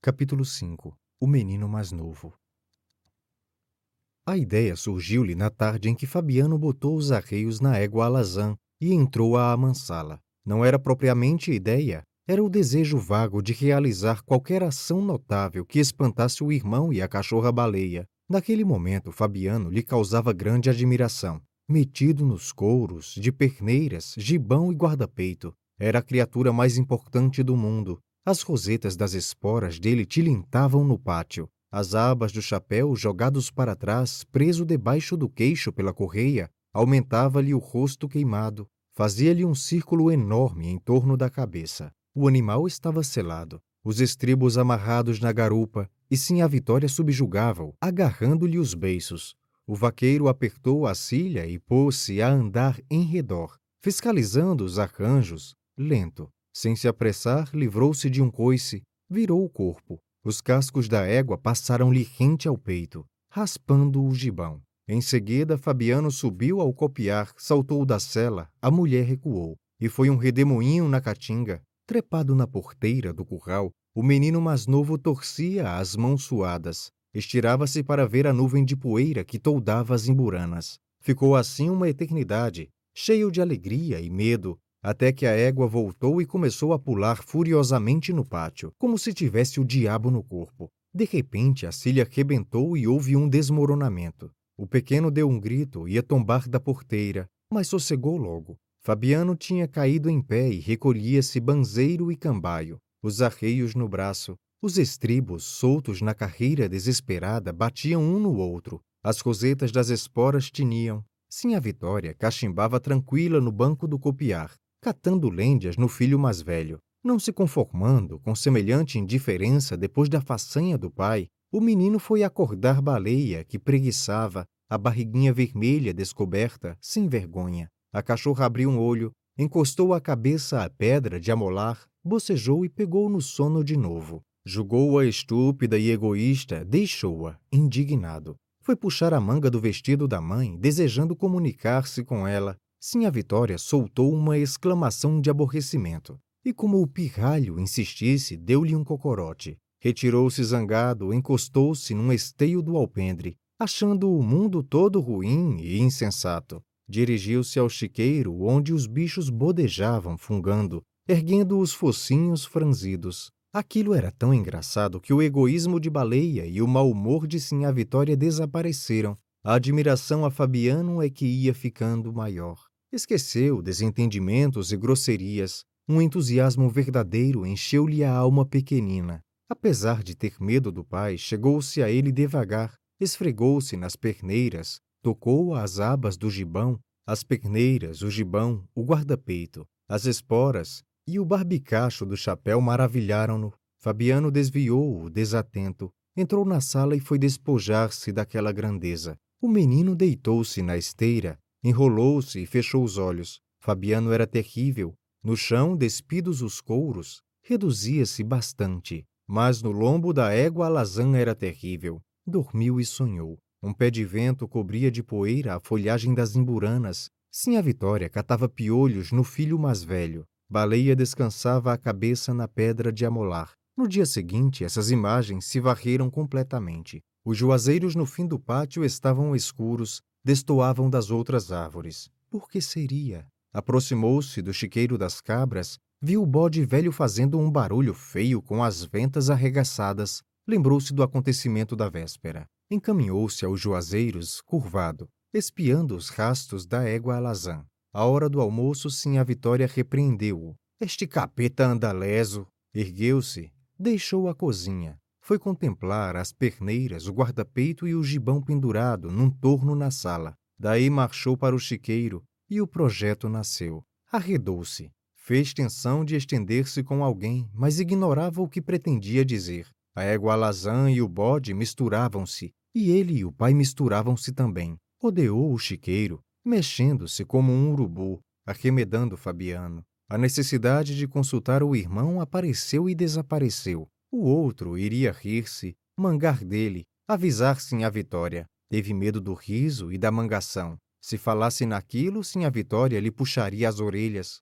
Evidentemente, ele não era Fabiano, mas se fosse, precisava mostrar que podia ser Fabiano. Conversando, talvez conseguisse explicar-se. Pôs-se a caminhar, banzeiro, até que o irmão e Baleia levaram as cabras ao bebedouro. A porteira abriu-se. Um fartum espalhou-se pelos arredores. Os chocalhos soaram. A camisinha de algodão atravessou o pátio, contornou as pedras onde se atiravam cobras mortas, passou os juazeiros, desceu a ladeira, alcançou a margem do rio. Agora as cabras se empurravam, metendo os focinhos na água. Os cornos entrechocavam-se. Baleia, atarefada, latia correndo. Trepado na ribanceira, o coração aos baques, o menino mais novo esperava que o bode chegasse ao bebedouro. Certamente aquilo era arriscado, mas parecia-lhe que ali em cima tinha crescido e podia virar Fabiano. Sentou-se indeciso. O bode ia saltar e derrubá-lo. Ergueu-se, afastou-se. Quase livre da tentação, viu um bando de periquitos que voava sobre as catingueiras. Desejou possuir um deles, amarrá-lo com uma embira, dar-lhe comida. Sumiram-se todos, chiando, e o pequeno ficou triste. espiando o céu cheio de nuvens brancas. Algumas eram carneirinhos, mas desmanchavam-se e tornavam-se bichos diferentes. Duas grandes se juntaram, e uma tinha a figura da égua alazã, a outra representava Fabiano. Baixou os olhos encandeados, esfregou-os, aproximou-se novamente da ribanceira, distinguiu a massa confusa do rebanho, ouviu as pancadas dos chifres. Se o bode já tivesse bebido, ele experimentaria decepção. Examinou as pernas finas, a camisinha encardida e rasgada. Enxergara viventes no céu, considerava-se protegido, convencia-se que forças misteriosas iam ampará-lo. Boiaria no ar como um periquito. Pôs-se a berrar, imitando as cabras, chamando o irmão e a cachorra. Não obtendo resultado, indignou-se. Ia mostrar aos dois uma proeza. Voltariam para casa espantados. Aí o bode avizinhou-se e meteu o focinho na água. O menino despenhou-se da ribanceira, escanchou-se no espinhaço dele, mergulhou no pelame fofo, escorregou, tentou em vão segurar-se com os calcanhares. Foi atirado para frente, voltou, Achou-se montado na garupa do animal, que saltava demais e provavelmente se distanciava do bebedouro. Inclinou-se para um lado, mais fortemente sacudido. Retomou a posição vertical, entrou a dançar desengonçado, as pernas abertas, os braços inúteis. Outra vez, impelido para frente, deu um salto mortal. Passou por cima da cabeça do bode, aumentou o rasgão da camisa numa das pontas e estirou-se na areia. Ficou ali estatelado, quietinho, um zunzum nos ouvidos, percebendo vagamente que escapara sem honra da aventura. Viu as nuvens que se desmanchavam no céu azul, embirrou com elas. Interessou-se pelo vôo dos urubus. Debaixo dos couros, Fabiano andava banzeiro, pesado, direitinho um urubu. Sentou-se, apalpou as juntas doídas, fora sacolejado violentamente, parecia-lhe que os ossos estavam deslocados. Olhou com raiva o irmão e a cachorra. Deviam tê-lo prevenido, mas não descobriu neles nenhum sinal de solidariedade. O irmão ria como um doido. Baleia, séria, desaprovava tudo aquilo. Achou-se abandonado e mesquinho, exposto a quedas, coices e marradas. Ergueu-se. Afastou-se com desânimo até a cerca do bebedouro. Encostou-se a ela, o rosto virado para a água barrenta, o coração esmorecido, bateu os dedos finos pelo rasgão, coçou o peito magro. O tropel das cabras perdeu-se na ladeira. A cachorrinha ladrou longe. Como estariam as nuvens? Provavelmente algumas se transformavam em carneirinhos, outras eram como os bichos desconhecidos. Lembrou-se de Fabiano e procurou esquecê-lo. Com certeza Fabiano e Sinha Vitória iam castigá-lo por causa do acidente. Levantou os olhos tímidos. A lua tinha aparecido, engrossava, acompanhada por uma estrelinha quase invisível. Aquela hora, os periquitos descansavam na vazante, nas touceiras secas de milho. Se possuísse um daqueles periquitos, seria feliz. Baixou a cabeça, tornou a olhar a poça escura que o gado esvaziara. Uns riachos miúdos marejavam na areia como artérias abertas de animais. Recordou-se das cabras abatidas à mão de pilão penduradas de cabeça para baixo num caibro do copiar, sangrando. Retirou-se. A humilhação atenuou-se pouco a pouco e morreu. Precisava entrar em casa, jantar, dormir. Precisava crescer, ficar tão grande como Fabiano, matar cabras à mão de pilão, trazer uma faca de ponta à cintura, ia crescer, espichar-se numa cama de varas, fumar cigarros de palha, calçar sapatos de couro cru. Subiu a ladeira. Chegou-se à casa devagar, entortando as pernas, banzeiro. Quando fosse homem, caminharia assim, pesado, cambaio, importante, as rosetas das esporas tilintando. Saltaria no lombo de um cavalo brabo e voaria na caatinga como pé de vento, levantando poeira. Ao regressar, apear-se-ia num pulo e andaria no pátio, assim, torto, de perneira, gibão, guarda-peito e chapéu de couro com barbicacho. O menino mais velho e Baleia ficariam admirados. Capítulo 6 O menino mais velho Deu-se aquilo porque Sinha Vitória não conversou um instante com o menino mais velho. Ele nunca tinha ouvido falar em inferno, estranhando a linguagem de Sinha Terta. Pediu informações. Sinha Vitória, distraída, aludiu vagamente a um lugar ruim demais, e como o filho exigisse uma descrição, encolheu os ombros. O menino foi à sala interrogar o pai. Encontrou-o sentado no chão com as pernas abertas, desenrolando um meio de sola. Bota o pé aqui. A ordem se cumpriu. E Fabiano tomou a medida da alpercata. Deu um traço com a ponta da faca atrás do calcanhar, outro adiante do dedo grande. Riscou em seguida a forma do calçado e bateu palmas. Arreda. O menino afastou-se um pouco, mas ficou por ali, rondando, e timidamente arriscou a pergunta. Não obteve resposta. Voltou à cozinha e foi pendurar-se à saia da mãe. Como é? Sim, a Vitória falou em espetos quentes e fogueiras. A senhora viu. Aí sim a Vitória se zangou, achou-o insolente e aplicou-lhe um cocorote. O menino saiu indignado com a injustiça, atravessou o terreiro, escondeu-se debaixo das catingueiras murchas, à beira da lagoa vazia. A cachorra-baleia acompanhou naquela hora difícil, repousava junto à trempe, cochilando no calor, à espera de um osso. Provavelmente não o receberia, mas acreditava nos ossos. E o torpor que a embalava era doce, Mexia-se de longe em longe, punha na dona as pupilas negras onde a confiança brilhava. Admitia a existência de um osso graúdo na panela, e ninguém lhe tirava esta certeza. Nenhuma inquietação lhe perturbava os desejos moderados. Às vezes recebia pontapés sem motivos. Os pontapés estavam previstos e não dissipavam a imagem do osso. Naquele dia, a voz estridente de Sinhá Vitória e o cascudo no menino mais velho arrancaram Baleia da Modorra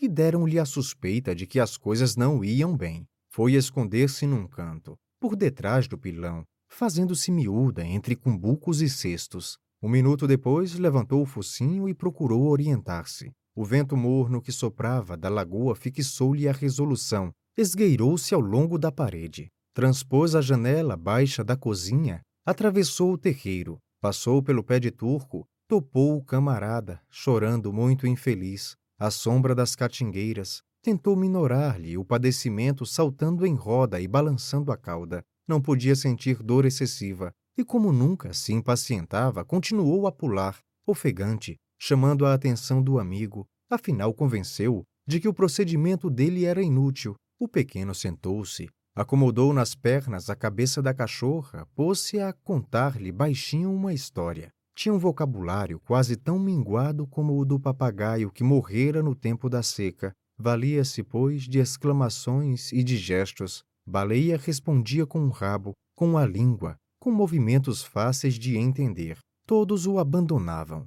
A cadelinha era o único vivente que lhe mostrava simpatia. Afagou-a com os dedos magros e sujos, e o animal encolheu-se para sentir bem o contato agradável. Experimentou uma sensação como a que lhe dava a cinza do borralho. Continuou a acariciá-la. Aproximou do focinho dela a cara enlameada, olhou bem fundo nos olhos tranquilos. Estivera metido no barreiro com o irmão, fazendo bichos de barro, lambuzando-se. Deixara o brinquedo e fora interrogar Sinhá Vitória, um desastre. A culpada era Sinhá Terta, que na véspera, depois de curar com reza a espinhela de Fabiano, soltara uma palavra esquisita, chiando, o canudo do cachimbo preso nas gengivas banguelas. Ele tinha querido que a palavra virasse coisa e ficara desapontado quando a mãe se referira a um lugar ruim, com espetos e fogueiras. Por isso resingara, esperando que ela fizesse o inferno transformar-se. Todos os lugares conhecidos eram bons.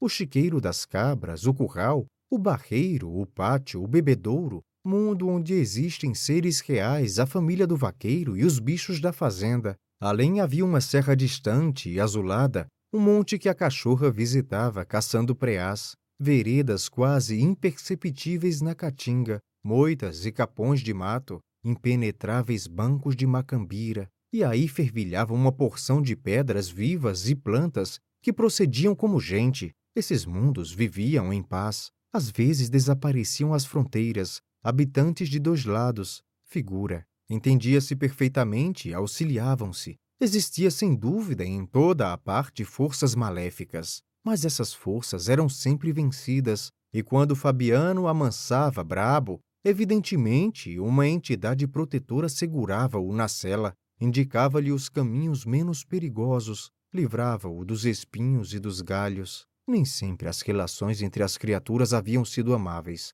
Antigamente os homens tinham fugido à toa, cansados e famintos. Sinha Vitória, com o filho mais novo escanchado no quarto, equilibrava o baú de folha na cabeça. Fabiano levava no ombro a espingarda de pederneira. Baleia mostrava as costelas através do pelo escasso. Ele, o menino mais velho, caíra no chão que lhe torrava os pés, escurecera de repente. Os chique-chiques e os mandacarus haviam desaparecido. Mal sentia as pancadas que Fabiano lhe dava com a bainha da faca de ponta. Naquele tempo, o mundo era ruim, mas depois se consertara. Para bem dizer, as coisas ruins não tinham existido. No giral da cozinha, arrumavam-se mantas de carne seca e pedaços de toicinho. A sede não atormentava as pessoas e, à tarde, aberta a porteira, o gado miúdo corria para o bebedouro. Ossos e seixos transformavam-se, às vezes, nos entes que povoavam as moitas, o morro, a serra distante e os bancos de Macambira.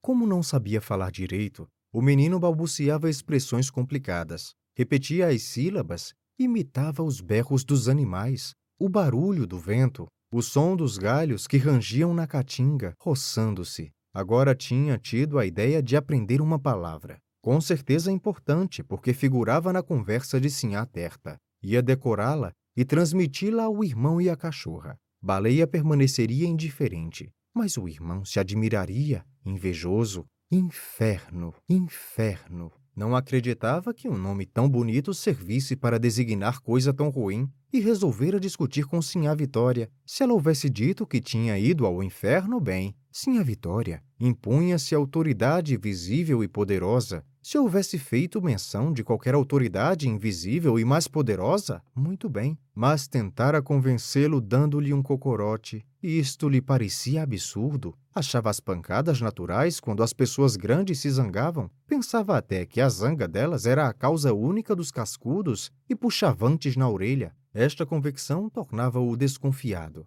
Fazia-o observar os pais antes de se dirigir a eles. Animara-se a interrogar-se a Vitória porque ela estava bem disposta. Explicou isto à cachorrinha com abundância de gritos e gestos. Baleia detestava expansões violentas. Estirou as pernas, fechou os olhos e bocejou. Para ela, os pontapés eram fatos desagradáveis e necessários. Só tinha um meio de evitá-los, a fuga, mas às vezes apanhavam-na de surpresa. Uma extremidade de alpercata batia-lhe no traseiro, saía latindo e ia esconder-se no mato com desejo de morder canelas. Incapaz de realizar o desejo, aquietava-se. Efetivamente, a exaltação do amigo era desarrazoada. Tornou a estirar as pernas e bocejou de novo. Seria bom dormir. O menino beijou-lhe o focinho úmido, embalou-a. A alma dele pôs-se a fazer voltas em redor da serra azulada e dos bancos de Macambira. Fabiano dizia que na serra havia tocas de sussuaranas, e nos bancos de Macambira, rendilhados de espinhos, surgiam cabeças chatas de jararacas. Esfregou as mãos finas, esgaravatou as unhas sujas, pensou nas figurinhas abandonadas junto ao barreiro. Mas isto lhe trouxe a recordação da palavra infeliz. Diligenciou afastar do espírito aquela curiosidade funesta. Imaginou que não fizera a pergunta, não recebera, portanto, o cascudo. Levantou-se. Via a janela da cozinha, o cocó de Sinhá Vitória,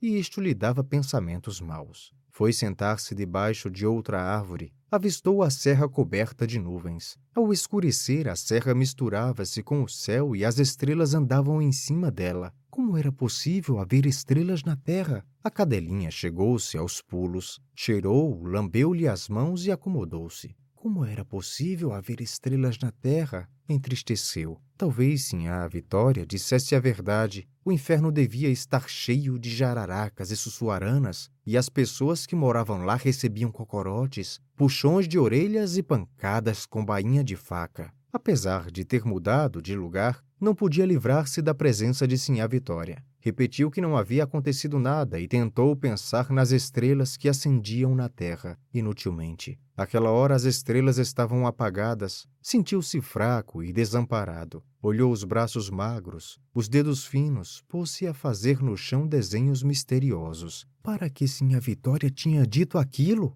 Abraçou a cachorrinha com uma violência que a descontentou. Não gostava de ser apertada, preferia saltar e espojar-se. Farejando a panela, franzia as ventas e reprovava os modos estranhos do amigo. Um osso grande subia e descia no caldo. Esta imagem consoladora não a deixava. O menino continuou a abraçá-la, e Baleia encolhia-se para não magoá-lo, sofria a carícia excessiva. O cheiro dele era bom, mas estava misturado com emanações que vinham da cozinha. Havia ali um osso, um osso graúdo, cheio de tutano e com alguma carne.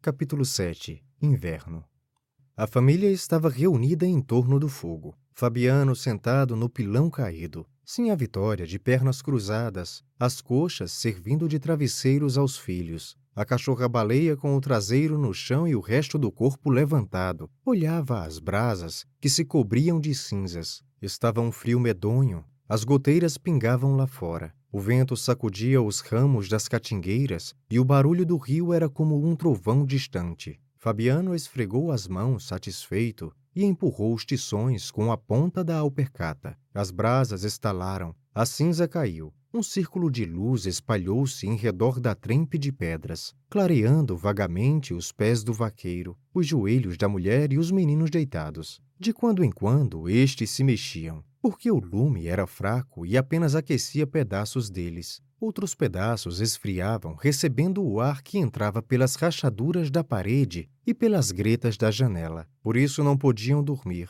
Quando iam pegando no sono, arrepiavam-se, tinham precisão de virar-se, chegavam-se à trempe e ouviam a conversa dos pais. Não era propriamente conversa, eram frases soltas, espaçadas, com repetições e incongruências. Às vezes, uma interjeição gutural dava energia ao discurso ambíguo. Na verdade, nenhum deles prestava atenção às palavras do outro. Iam exibindo as imagens que lhe vinham ao espírito, e as imagens sucediam-se, deformavam-se. Não havia meio de dominá-las. Como os recursos de expressão eram minguados, tentavam remediar a deficiência falando alto. Fabiano tornou a esfregar as mãos e iniciou uma história bastante confusa. Mas como só estavam iluminadas as alpercatas dele, o gesto passou despercebido. O menino mais velho abriu os ouvidos, atento. Se pudesse ver o rosto do pai, compreenderia talvez uma parte da narração. Mas assim no escuro a dificuldade era grande.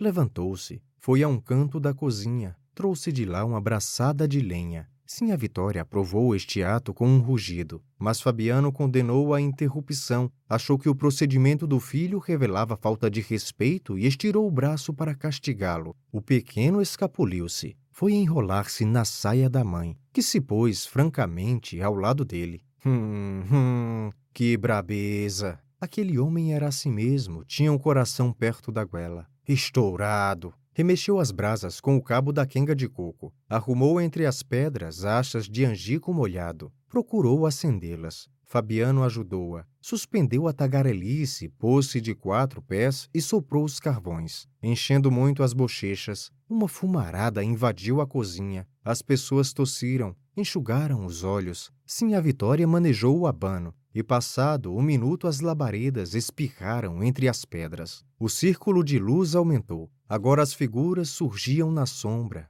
vermelhas. Fabiano, visível da barriga para baixo, ia se tornando indistinto daí para cima. Era um negrume que vagos clarões cortavam. Desse negrume saiu novamente a parolagem mastigada. Fabiano estava de bom humor. Dias antes, a enchente havia coberto as marcas postas no fim da terra de aluvião. Alcançava as catingueiras, que deviam estar submersas. Certamente só apareciam as folhas, a espuma subia, lambendo as ribanceiras que desmoronavam. Dentro em pouco, o despotismo de água ia acabar, mas Fabiano não pensava no futuro. Por enquanto, a inundação crescia, matava bichos, ocupava grotas e várzeas, tudo muito bem. E Fabiano esfregava as mãos. Não havia perigo da seca imediata, que aterrorizara a família durante meses, a caatinga amarelecera, avermelhara-se, o gado principiara a emagrecer e horríveis visões de pesadelo tinham agitado o sono das pessoas. De repente, um traço ligeiro rasgara o céu para os lados da cabeceira do rio. Outros surgiram, mais claros, O trovão roncara perto. Na escuridão da meia-noite rolaram nuvens cor de sangue. A ventania arrancara sucupiras e imburanas. Houvera relâmpagos em demasia. E sim a Vitória se escondera na camarinha com os filhos, tapando as orelhas, enrolando-se nas cobertas. Mas aquela brutalidade findara de chofre. A chuva caíra. A cabeça da cheia aparecera arrastando troncos e animais mortos. A água tinha subido, alcançando a ladeira.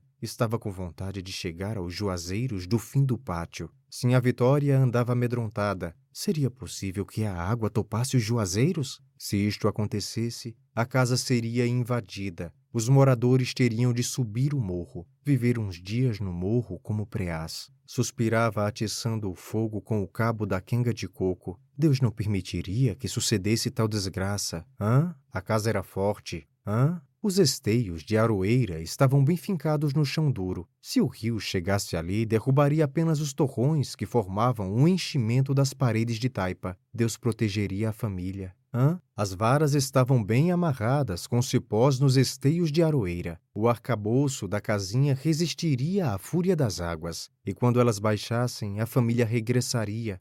Sim, Viveriam todos no mato, como preás. Voltariam quando as águas baixassem. Tirariam do barreiro terra para vestir o esqueleto da casa. Hã? Sim, a Vitória moveu o abano com força para não ouvir o barulho do rio, que se aproximava. Seria que ele estava com a intenção de progredir? O abano zumbia. E o rumor da enchente era um sopro, um sopro que esmorecia para lá dos juazeiros. Fabiano contava façanhas. Começara moderadamente, mas excitara-se pouco a pouco e agora via os acontecimentos com exagero e otimismo. Estava convencido que praticara feitos notáveis. Necessitava esta convicção. Algum tempo antes acontecera aquela desgraça. O soldado amarelo provocara-o na feira, dera-lhe uma surra de facão e metera-o na cadeia. Fabiano passara semanas capiongo, fantasiando vinganças, vendo a criação definhar na caatinga torrada. Se a seca chegasse, ele abandonaria mulher e filhos, cozeria a facadas o soldado amarelo. Depois mataria o juiz, o promotor e o delegado. Estiveram dias assim murcho, pensando na seca e roendo a humilhação. Mas a trovoada roncara. Viera a cheia e agora as goteiras pingavam, o vento entrava pelos buracos das paredes. Fabiano estava contente e esfregava as mãos. Como o frio era grande, aproximou-as das labaredas. Relatava um fuzuê terrível. Esquecia as pancadas e a prisão. Sentia-se capaz de atos importantes. O rio subia a ladeira. Estava perto dos juazeiros. Não havia notícia de que os houvesse atingido. E Fabiano, seguro, baseado nas informações dos mais velhos, narrava uma briga de que saíra vencedor. A briga era sonho, mas Fabiano acreditava nela. As vacas vinham abrigar-se junto à parede da casa, pegada ao curral. A chuva fustigava-as, os chocalhos batiam. Iriam engordar com o novo pasto, dar crias. O pasto crescia no campo, as árvores se enfeitariam, o gado se multiplicaria. Engordariam todos, ele, Fabiano, a mulher, os dois filhos e a cachorra-baleia. Talvez sem a Vitória adquirisse uma cama de lastro de couro Realmente, o giral de varas onde se espichavam era incômodo. Fabiano gesticulava. Sinha Vitória agitava o abano para sustentar as labaredas no angico molhado. Os meninos, sentindo frio numa banda e calor na outra, não podiam dormir e escutavam as lorotas do pai. Começaram a discutir em voz baixa uma passagem obscura da narrativa. Não conseguiram entender-se. Arengaram azedos, iam se atracando. Fabiano zangou-se com a impertinência deles e quis puni-los. Depois moderou-se. Repisou o trecho, incompreensível, utilizando palavras diferentes. O menino mais novo bateu palmas, olhou as mãos de Fabiano que se agitavam por cima das labaredas, escuras e vermelhas. As costas ficavam na sombra, mas as palmas estavam iluminadas e cor de sangue. Era como se Fabiano tivesse esfolado um animal. A barba ruiva e emaranhada estava invisível. Os olhos azulados e imóveis fixavam-se nos tições. A fala dura e rouca entrecortava-se de silêncios. Sentado no pilão, Fabiano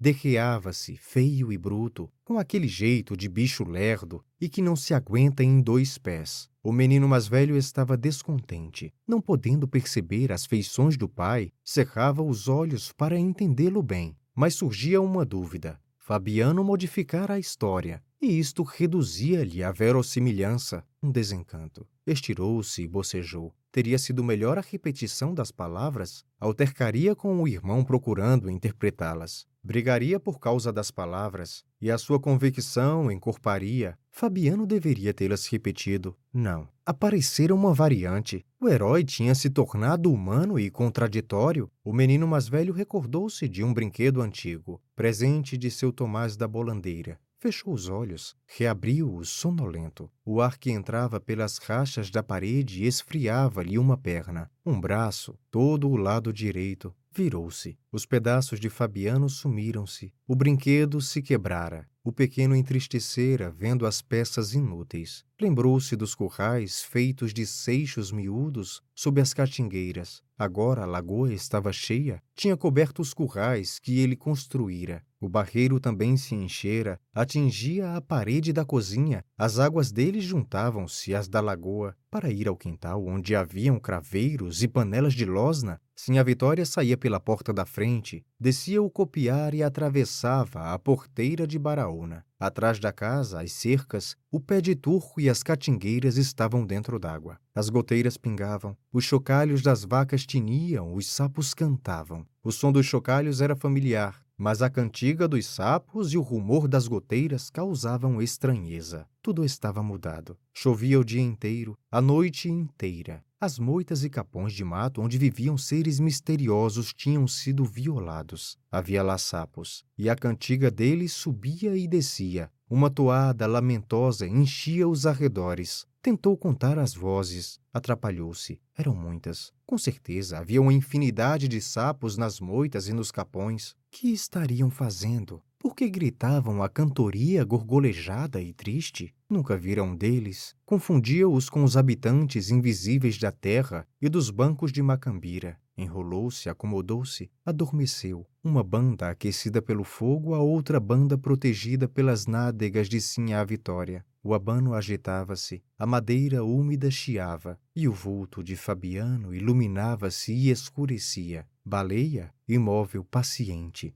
olhava os carvões e esperava que a família se recolhesse. Enfastiava o barulho que Fabiano fazia. No campo, seguindo uma res, se esgoelava demais. Natural. Mas ali à beira do fogo, para que tanto grito? Fabiano estava se cansando à toa. Baleia se enjoava, cochilava e não podia dormir. Sinha Vitória devia retirar os carvões e a cinza, varrer o chão, deitar-se na cama de varas com Fabiano. Os meninos se arrumariam na esteira por baixo do caritó na sala. Era bom que a deixassem em paz. O dia todo espiava os movimentos das pessoas, tentando adivinhar coisas incompreensíveis. Agora precisava dormir, livrar-se das pulgas e daquela vigilância a que a tinham habituado. Varrido o chão com vassourinha, escorregaria entre as pedras, enroscar-se-ia, adormeceria no calor, sentindo o cheiro das cabras molhadas e ouvindo rumores desconhecidos, o tic-tac das pingueiras, a cantiga dos sapos, o sopro do rio cheio. Bichos miúdos e sem dono iriam visitá-la.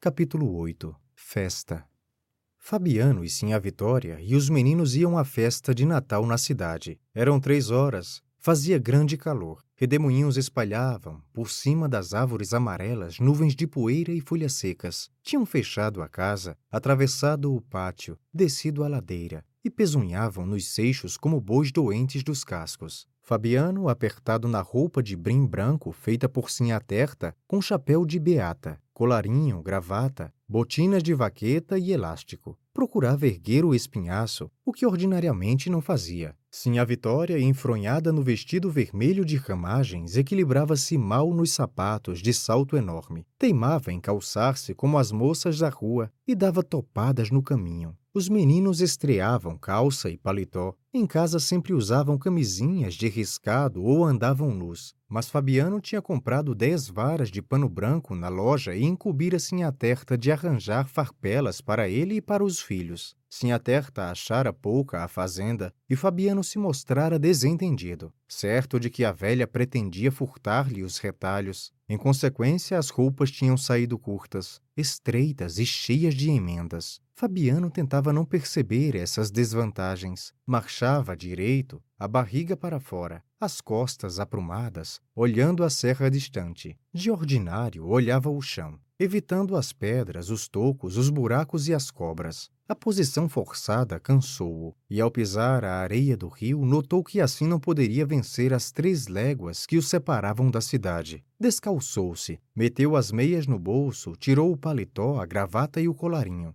Roncou aliviado. Sim, a Vitória decidiu imitá-lo. Arrancou os sapatos e as meias que amarrou no lenço. Os meninos puseram as chinelinhas debaixo do braço e sentiram-se à vontade. A cachorra-baleia que vinha atrás incorporou-se ao grupo. Se ela tivesse chegado antes, provavelmente Fabiano a teria enxotado, e Baleia passaria a festa junto às cabras que sujavam o copiar. Mas com a gravata e o colarinho machucados no bolso, o paletó no ombro e as botinas enfiadas num pau, o vaqueiro achou-se perto dela e acolheu-a. Retomou a posição natural. Andou cambaio, a cabeça inclinada. Sim, a Vitória, os dois meninos e Baleia acompanharam-no. A tarde foi comida facilmente e ao cair da noite estavam na beira do riacho, à entrada da rua. Aí Fabiano parou, sentou-se, lavou os pés duros, procurando retirar das gretas fundas o barro que lá havia. Sem se enxugar, tentou calçar-se, e foi uma dificuldade. Os calcanhares das meias de algodão formaram bolos nos peitos dos pés e as botinas de vaqueta resistiram como virgens. Sinha Vitória levantou a saia, sentou-se no chão e limpou-se também. Os dois meninos entraram no riacho, esfregaram os pés, saíram, calçaram as chinelinhas e ficaram espiando os movimentos dos pais. Sinha Vitória aprontava-se e erguia-se, mas Fabiano soprava arreliado. Tinha vencido a obstinação de uma daquelas amaldiçoadas botinas.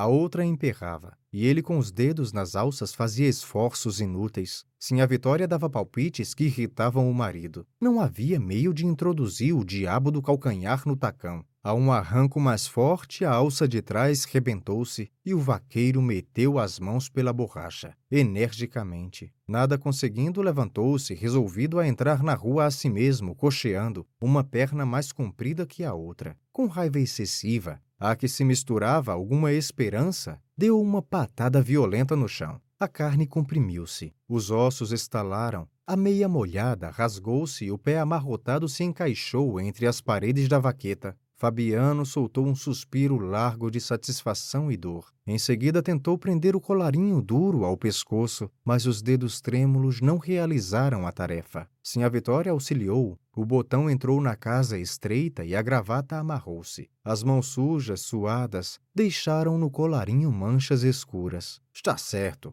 grunhiu Fabiano. Atravessaram a pinguela e alcançaram a rua. A Vitória caminhava aos tombos por causa dos saltos dos sapatos e conservava o guarda-chuva suspenso, com o castão para baixo e a biqueira para cima, enrolada no lenço. Impossível dizer porque Sinhá Vitória levava o guarda-chuva com biqueira para cima e o castão para baixo. Ela própria não saberia explicar-se, mas sempre vira as outras matutas procederem assim e adotava o costume. Fabiano marchava teso, os dois meninos espiavam os lampiões e adivinhavam casos extraordinários. Não sentiam curiosidade, sentiam medo e por isso pisavam devagar, receando chamar a atenção das pessoas. Supunham que existiam mundos diferentes da fazenda, mundos maravilhosos na terra azulada. Aquilo, porém, era esquisito. Como podia haver tantas casas e tanta gente? Com certeza os homens iriam brigar. Seria que o povo ali era brabo e não consentia que eles andassem entre as barracas? Estavam acostumados a aguentar cascudos e puxões de orelhas. Talvez as criaturas desconhecidas não se comportassem como a Vitória, mas os pequenos retraíam-se, encostavam-se às paredes, meio encandeados, os ouvidos cheios de rumores estranhos. Chegaram à igreja. Entraram. Baleia ficou passeando na calçada, olhando a rua inquieta. Na opinião dela, tudo devia estar no escuro porque era noite e a gente que andava no quadro precisava deitar-se. Levantou o focinho, sentiu um cheiro que lhe deu vontade de tossir. Gritavam demais ali perto e havia luzes em abundância, mas o que a incomodava era aquele cheiro de fumaça. Os meninos também se espantavam. No mundo, subitamente alargado, viam Fabiano e Sinha Vitória muito reduzidos, menores que as figuras dos altares. Não conheciam altares, mas presumiam que aqueles objetos deviam ser preciosos. As luzes e os cantos extasiavam-nos. De luz havia na fazenda o fogo entre as paredes da cozinha e o candeeiro de querosene pendurado pela asa numa vara que saía da taipa. De canto, o bendito de Sinha Vitória e o aboio de Fabiano. O aboio era triste, uma cantiga monótona e sem palavras que entorpecia o gado. Fabiano estava silencioso, olhando as imagens e as velas acesas, constrangido na roupa nova, o pescoço esticado, pisando em brasas. A multidão apertava-o mais que a roupa, embaraçava-o. De perneira, gibão e guarda-peito andava metido numa caixa como tatu, mas saltava no lombo de um bicho e voava na caatinga. Agora não podia virar-se. Mãos e braços roçavam-lhe o corpo. Lembrou-se da surra que levara e da noite passada na cadeia. A sensação que experimentava não diferia muito da que tinha tido ao ser preso. Era como se as mãos e os braços da multidão fossem agarrá-lo, subjugá-lo, espremê-lo num canto de parede. Olhou as caras em redor. Evidentemente, as criaturas que se juntavam ali não o viam, mas Fabiano sentia-se rodeado de inimigos, temia envolver-se em questões e acabar mal à noite. Soprava e esforçava-se inutilmente por abanar-se com o chapéu. Difícil mover-se. Estava amarrado. Lentamente conseguiu abrir caminho no povaréu, esgueirou-se até junto da pia de água benta, onde se deteve, receoso de perder de vista a mulher e os filhos. Ergueu-se nas pontas dos pés, mas isto lhe arrancou um grunhido. Os calcanhares esfolados começavam a afligi-lo. Distinguiu o cocó de Sinhá Vitória, que se estendia atrás de uma coluna. Provavelmente os meninos estavam com ela. A igreja cada vez mais se enchia. Para avistar a cabeça da mulher, Fabiano precisava estirar-se, voltar o rosto, e o colarinho perfurava-lhe o pescoço. As botinas e o colarinho eram indispensáveis. Não podia assistir à novena calçado em alpercatas. A camisa de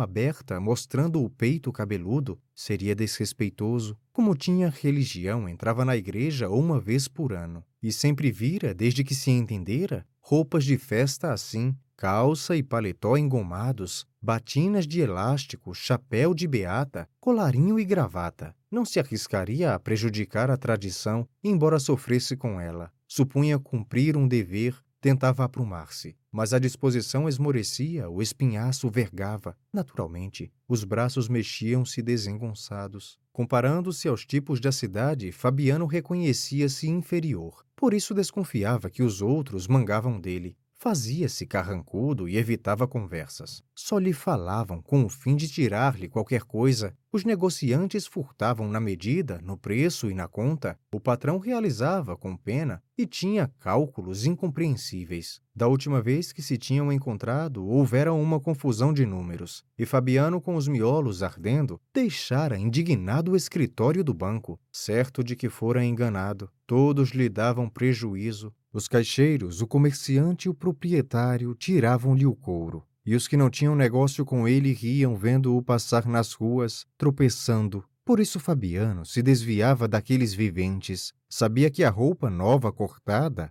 e cozida por Terta, o colarinho, a gravata, as botinas e o chapéu de baeta o tornavam ridículo, mas não queria pensar nisto. Preguiçosos, ladrões, faladores, mufinos. Estava convencido de que todos os habitantes da cidade eram ruins. Mordeu os beiços. Não poderia dizer semelhante coisa. Por falta menor aguentara facão e dormira na cadeia. Ora, o soldado amarelo sacudiu a cabeça. Livrou-se da recordação desagradável e procurou uma cara amiga na multidão. Se encontrasse um conhecido, iria chamá-lo para a calçada, abraçá-lo, sorrir, bater palmas. Depois falaria sobre gado. Estremeceu. Tentou ver o cocó de Sinhá Vitória. Precisava ter cuidado para não se distanciar da mulher e dos filhos. Aproximou-se deles, alcançou-os no momento em que a igreja começava a esvaziar-se. Saíram aos encontrões, desceram os degraus. Empurrado, machucado, Fabiano tornou a pensar no soldado amarelo. No quadro, ao passar pelo Jatobá, virou o rosto. Sem motivo nenhum, o desgraçado tinha ido provocá-lo, pisar-lhe o pé. Ele se desviara com bons modos. Como o outro insistisse, perder a paciência tivera um rompante. consequência, facão no lombo e uma noite na cadeia. Convidou a mulher e os filhos para os cavalinhos. Arrumou-os. Distraiu-se um pouco vendo-os rodar. Em seguida encaminhou-os às barracas de jogo. Coçou-se, puxou lento, desatou-o. Contou o dinheiro com a tentação de arriscá-lo no bozó. Se fosse feliz, poderia comprar a cama de couro cru, o sonho de Sinha Vitória. Foi beber cachaça numa toda. Voltou, pôs-se a rondar indeciso, pedindo com os olhos a opinião da mulher. Sinha Vitória fez um gesto de reprovação e Fabiano retirou-se, lembrando-se do jogo que tivera em casa de seu Inácio, com o soldado amarelo. Fora roubado. Com certeza fora roubado. Avizinhou-se de... Avizinhou-se da tolda e bebeu mais cachaça. Pouco a pouco ficou sem vergonha. Festa é festa. Bebeu ainda mais uma vez e impertigou-se. Olhou as pessoas desafiando-as. Estava resolvido a fazer uma asneira. Se topasse o soldado amarelo, esbodegava-se com ele. Andou entre as barracas, emproado, atirou coices no chão, insensível às esfoladuras dos pés. Queria era desgraçar-se, dar um pano de amostra àquele safado. Não ligava importância à mulher e aos filhos que o seguiam. Apareça um homem! berrou. No barulho que enchia a praça, ninguém notou a provocação e Fabiano foi esconder-se por detrás das barracas. Para lá dos tabuleiros dos doces, estava disposto a esbagaçar-se, mas havia nele um resto de prudência. Ali podia irritar-se, dirigir ameaças e desaforos a inimigos invisíveis. Impelido por forças opostas, expunha-se e acautelava-se. Sabia que aquela explosão era perigosa, temia que o soldado amarelo surgisse de repente, viesse plantar-lhe no pé a reiúna o soldado amarelo, falto de substância, ganhava fumaça na companhia dos amigos. Era bom evitá-lo. Mas a lembrança dele tornava-se às vezes horrível e Fabiano estava tirando uma desaforra. Estimulado pela cachaça, fortalecia-se. Cadê o valente? Quem é que tem coragem de dizer que sou feio? Apareça um homem. Lançava o desafio numa fala atrapalhada. Com vago receio de ser ouvido, ninguém apareceu. E Fabiano roncou alto, gritou que eram todos uns frouxos, uns capados, sim senhor. Depois de muitos berros, supôs que havia ali perto uns homens escondidos. Com medo dele, insultou-os. Cambada de... Parou agoniado, suando frio, a boca cheia de água, sem atinar com a palavra. Cambada de quê? Tinha o nome debaixo da língua, e a língua engrossava. Perra, Fabiano cuspia. Fixava na mulher e nos filhos uns olhos vidrados. Recuou alguns passos, entrou a Em seguida, aproximou-se, figura novamente das luzes. Capengando, foi sentar-se na calçada de uma loja. Estava desanimado, bambo, o entusiasmo arrefecera. Cambada de quê? Repetia a pergunta sem saber o que procurava. Olhou de perto a cara da mulher, não conseguiu distinguir-lhe os traços. Sim, a Vitória perceberia a atrapalhação dele? Havia ali outros matutos conversando, e Fabiano enjoou-os. Se não tivesse tão ansiado, arrotando, suando, brigaria com eles. A interrogação que lhe aperreava o espírito confuso juntou-se à ideia de que aquelas pessoas não tinham o direito de sentar-se na calçada. Queria que o deixassem com a mulher, os filhos e a cachorrinha. Cambada de quê? Soltou um grito áspero, bateu palmas. Cambada de cachorros! Descoberta a expressão teimosa, alegrou-se. Cambada de cachorros. Evidentemente, os matutos, como ele, não passavam de cachorros. Procurou com as mãos a mulher e os filhos. Certificou-se de que eles estavam acomodados. Uma contração violenta no pescoço entortou-lhe o rosto. A boca encheu-se novamente de saliva. Pôs-se a cuspir serenou, respirou com força, passou os dedos por um fio de baba que lhe pendia do beiço. Estava era tonto, com uma zoada infeliz nos ouvidos, ia jurar que mostrara valentia e correra perigo. Achava ao mesmo tempo que havia cometido uma falta, agora estava pesado e com sono. Enquanto andara fazendo espalhafato, a cabeça cheia de aguardente, desprezara as esfoladuras dos pés, mas esfriava, e as botinas de vaqueta magoavam-nos em demasia. Arrancou-as, tirou as meias, libertou-se do colarinho, da gravata e do paletó, enrolou tudo, fez um travesseiro, estirou-se no cimento, puxou para trás os olhos o chapéu de beata e adormeceu com o estômago embrulhado. Sim, a Vitória achava-se em dificuldade. Torcia-se para satisfazer uma pressão e não sabia como se desembaraçar. Podia esconder-se no fundo do quadro, por detrás das barracas, para lá dos tambores, das doceiras. Ergueu-se meio decidida. Tornou a acocorar-se. Abandonar os meninos, o marido naquele estado. Apertou-se e observou os quatro cantos com desespero, que a precisão era grande. Escapuliu-se disfarçadamente. Chegou à esquina da loja, onde havia um magote de mulheres agachadas, e olhando as frontarias das casas e as lanternas de papel molhou o chão e os pés das outras matutas, afastou-se para junto da família. Tirou do bolso o cachimbo de barro, atochou-o, acendeu-o, largou umas baforadas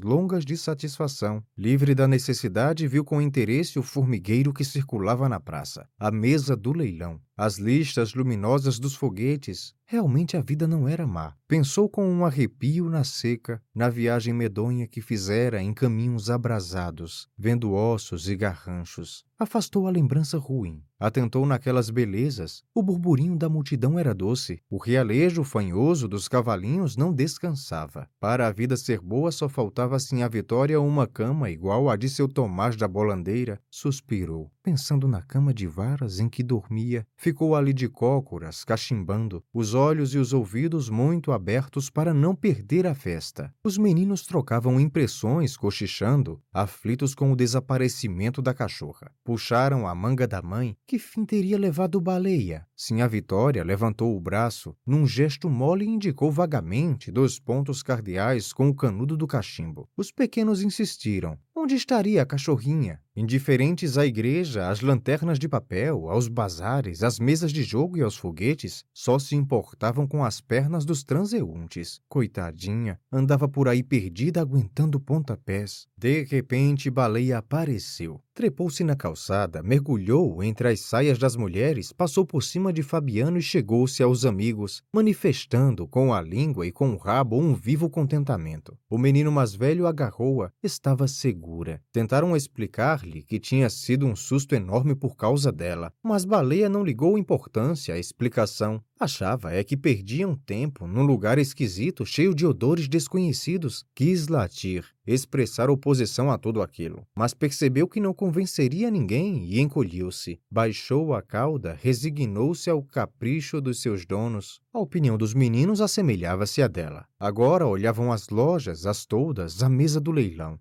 conferenciavam, pasmados. Tinham percebido que havia muitas pessoas no mundo. Ocupavam-se em descobrir uma enorme quantidade de objetos. Comunicaram baixinho um ao outro as surpresas que os enchiam. Impossível imaginar tantas maravilhas juntas. O menino mais novo teve uma dúvida e apresentou-a timidamente ao irmão. Seria que aquilo ali tinha sido feito por gente? O menino mais velho hesitou. Espiou as lojas, as toldas iluminadas, as moças bem vestidas, encolheu os ombros. Talvez aquilo tivesse sido feito por gente. Nova dificuldade chegou-lhe ao espírito, soprou-a no ouvido do irmão. Provavelmente aquelas coisas tinham nomes. O menino mais novo interrogou-o com os olhos. Sim, com certeza as preciosidades que se exibiam nos altares da igreja e nas prateleiras das lojas tinham nomes. Puseram-se a discutir a questão intrincada. Como podiam os homens guardar tantas palavras? Era impossível. Ninguém conservaria tão grande soma de conhecimentos. Livres dos nomes, as coisas ficavam distantes, misteriosas. Não tinham sido feitas por gente, e os indivíduos que mexiam nelas cometiam imprudência. Vistas de longe eram bonitas. Admirados e medrosos falavam baixo para não desencadear as forças estranhas que elas porventura encerrassem. Baleia cochilava. De quando em quando balançava a cabeça e franzia o focinho. A cidade se enchera de suores que a ela desconcertavam. Sim, a Vitória enxergava, através das barracas, a cama de seu Tomás da Bolandeira, uma cama de verdade. Fabiano roncava de papo para cima, as abas do chapéu cobrindo-lhe os olhos, o quengo sobre as botinas de vaqueta. Sonhava agoniado, e Baleia percebia nele um cheiro que o tornava irreconhecível. Fabiano se agitava, soprando. Muitos soldados amarelos tinham aparecido. Pisavam-lhe os pés com enormes reiunas e ameaçavam-no com facões terríveis. Capítulo 9 Baleia A cachorra-baleia estava para morrer. Tinha emagrecido, o pelo caíra-lhe em vários pontos, as costelas avultavam num fundo róseo, onde manchas escuras supuravam e sangravam cobertas de moscas. As chagas da boca e a inchação dos beiços dificultavam-lhe a comida e a bebida. Por isso Fabiano imaginara que ela tivesse com um princípio de hidrofobia e amarrara-lhe no pescoço um rosário de sabugos de milho queimados. Mas Baleia, sempre de mal a pior, roçava-se nas estacas do curral ou metia-se no mato, impaciente, enxotava os mosquitos sacudindo as orelhas murchas, agitando a cauda pelada e curta, grossa na base, cheia de moscas, semelhante a uma cauda de cascavel. Então Fabiano resolveu matá-la. Foi buscar a espingarda de perneira, lixou-a, limpou-a com o saca-trapo e fez tensão de carregá-la bem para a cachorra não sofrer muito. Sim, a Vitória fechou-se na camarinha, rebocando os meninos assustados que adivinhavam desgraça e não se cansavam de repetir a mesma pergunta. Vão bulir com baleia? Tinham visto o chumbeiro e o polvarinho. Os modos de Fabiano afligiam-nos, davam-lhes a suspeita de que Baleia corria perigo. Ela era como uma pessoa da família. Brincavam juntos os três. Para bem dizer, não se diferenciavam. Rebolavam na areia do rio e no estrume fofo que ia subindo. Ameaçava cobrir o chiqueiro das cabras. Quiseram mexer na taramela e abrir a porta. Mas Sinhá Vitória levou-os para a cama de varas, deitou-os e esforçou-se por tapar-lhes os ouvidos, prendeu a cabeça do mais velho entre as coxas e espalmou as mãos nas orelhas do segundo. Como os pequenos resistissem, aperreou-se e tratou de subjugá-los, resmungando com energia. Ela também tinha um coração pesado, mas resignava-se. Naturalmente, a decisão de Fabiano era necessária e justa. Pobre da baleia. Escutou, ouviu o rumor do chumbo que se derramava no cano da arma, as pancadas surdas da vareta na bucha. Suspirou. Coitadinha da baleia. Os meninos começaram a gritar e a espernear, e como se a vitória tinha relaxado os músculos, deixou escapar o mais taludo e soltou uma praga. Capeta excomungado! Na luta que travou para segurar de novo o filho rebelde, zangou-se de verdade. Safadinho! Atirou um cocorote ao crânio enrolado na coberta vermelha e na saia de ramagens. Pouco a pouco a cólera diminuiu, e sim a Vitória, embalando as crianças, enjoou-se da cadela achacada, gargarejou muxoxos e nomes feios. Bicho nojento, babão, inconveniência deixar cachorro doido solto em casa, mas compreendia que estava sendo severa demais. Achava difícil Baleia endoidecer e lamentava que o marido não houvesse esperado mais um dia para ver se realmente a execução era indispensável. Nesse momento Fabiano andava no copiar batendo castanholas com os dedos. Sinha Vitória encolheu o pescoço e tentou encostar os ombros às orelhas. Como isto era impossível, levantou os braços e, sem largar o filho, conseguiu ocultar um pedaço da cabeça. Fabiano percorreu o alpendre, olhando a baraúna e as porteiras, assulando um cão invisível contra animais invisíveis. Eco! Eco!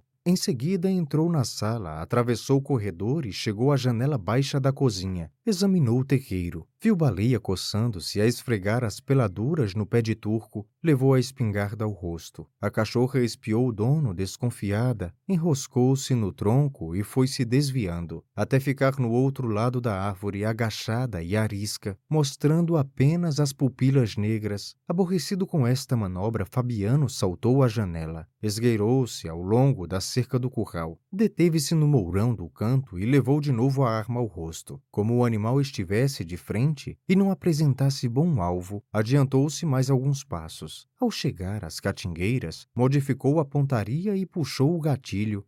A carga alcançou os quartos traseiros e inutilizou uma perna de baleia que se pôs a latir desesperadamente. Ouvindo o tiro e os latidos, Sinha Vitória pegou-se à Virgem Maria e os meninos rolaram na cama, chorando alto. Fabiano recolheu-se e Baleia fugiu precipitada, rodeou o barreiro, entrou no quintalzinho da esquerda, passou rente aos craveiros e às panelas de losna, meteu-se por um buraco da cerca e ganhou o pátio, correndo em três pés. Dirigiu-se ao copiar, mas temeu encontrar Fabiano e arrastou-se para o chiqueiro das cabras. Demorou-se aí um instante, meio desorientada. Saiu depois sem destino, aos pulos. Defronte do carro de bois faltou-lhe a perna traseira, e perdendo muito sangue, andou como gente em dois pés, arrastando com dificuldade a parte posterior do corpo. Quis recuar e esconder-se debaixo do carro, mas teve medo da roda. Encaminhou-se aos juazeiros. Sob a raiz de um deles havia uma barroca macia e funda. Gostava de espojar-se ali. Cobria-se de poeira, evitava as moscas e os mosquitos, e quando se levantava tinha folhas secas e gravetos colados nas feridas. Era um bicho diferente dos outros.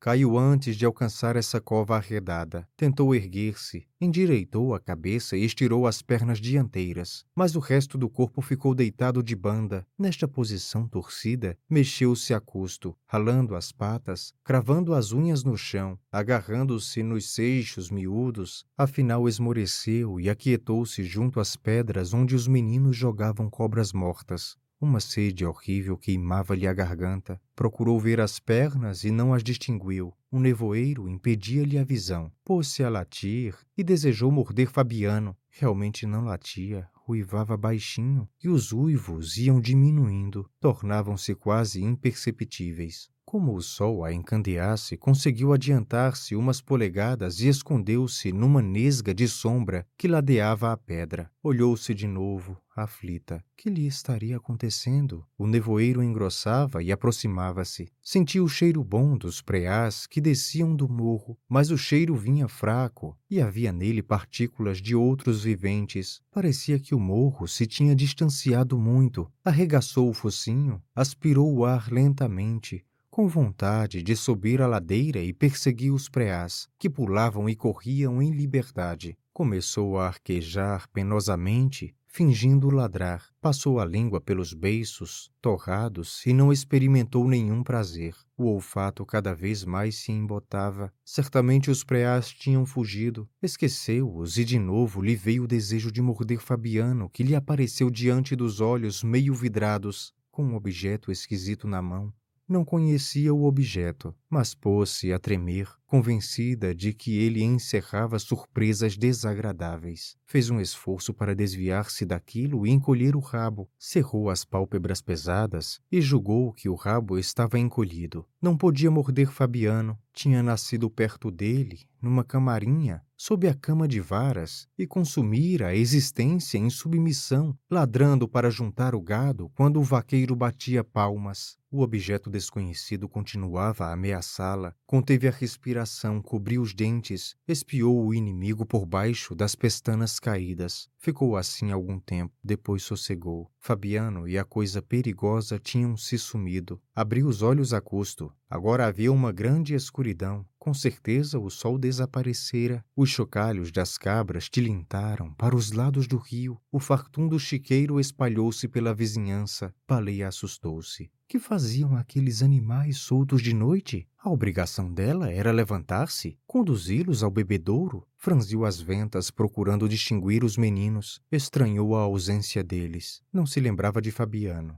Tinha havido um desastre, mas Baleia não atribuía a esse desastre a impotência em que se achava, nem percebia que estava livre de responsabilidades. Uma angústia apertou-lhe o pequeno coração. Precisava vigiar as cabras. Aquela hora, cheiros de sussuarana deviam andar pelas ribanceiras, rondar as moitas afastadas. Felizmente, os meninos dormiam na esteira, por baixo do caritó, onde Sinhá Vitória guardava o cachimbo. Uma noite de inverno gelada e nevoenta cercava a criaturinha. Silêncio completo. Nenhum sinal de vida nos arredores. O galo velho não cantava no poleiro, nem Fabiano roncava na cama de varas. Estes sons não interessavam Baleia, mas quando o galo batia as asas e Fabiano se virava, emanações familiares revelavam-lhe a presença deles. Agora parecia que a fazenda se tinha despovoado. Baleia respirava depressa, a boca aberta, os queixos desgovernados, a língua pendente e insensível. Não sabia o que tinha sucedido, o estrondo, a pancada que recebera no quarto e a viagem difícil do barreiro ao fim do pátio desvaneciam-se no seu espírito. Provavelmente estava na cozinha entre as pedras que serviam de trempe. Antes de se deitar, Sinha Vitória retirava dali os carvões e a cinza, varria com um molho de vassourinha o chão queimado, e aquilo ficava um bom lugar para cachorro descansar. O calor afugentava as pulgas, a terra se amaciava, e findos os cochilos, numerosos preás corriam e saltavam. Um formigueiro de preás invadia a cozinha. A tremura subia, deixava a barriga e chegava ao peito de baleia. Do peito para trás era tudo insensibilidade e esquecimento, mas o resto do corpo se arrepiava. Espinhos de mandacaru penetravam na carne, meio comida pela doença. Baleia encostava a cabecinha, fatigada, na pedra. A pedra estava fria, certamente sim a Vitória tinha deixado o fogo apagar-se muito cedo. Baleia queria dormir.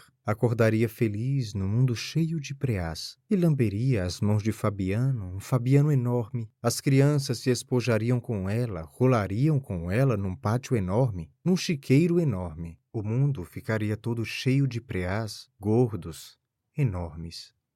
Capítulo 10 Contas Fabiano recebia na planilha a quarta parte dos bezerros e a terça dos cabritos, mas não tinha roça e apenas se limitava a semear na vazante uns punhados de feijão e milho. Comia da feira, desfazia-se dos animais, não chegava a ferrar um bezerro ou a assinar a orelha de um cabrito. Se pudesse economizar durante alguns meses, levantaria a cabeça, forjara planos. Tolice. Quem é do chão não se trepa. Consumidos os legumes, roídas as espigas de milho, recorria à gaveta do amo. Cedia por preço mais baixo o produto das sortes, resingava, numa aflição tentando espichar os recursos minguados, engasgava-se, engolia em seco, transigido com outro, não seria roubado tão descaradamente, mas receava ser expulso da fazenda e rendia-se. Aceitava o cobre e ouvia conselhos. Era bom pensar no futuro, criar juízo. Ficava de boca aberta, vermelho, o pescoço inchado. De repente estourava. Conversa!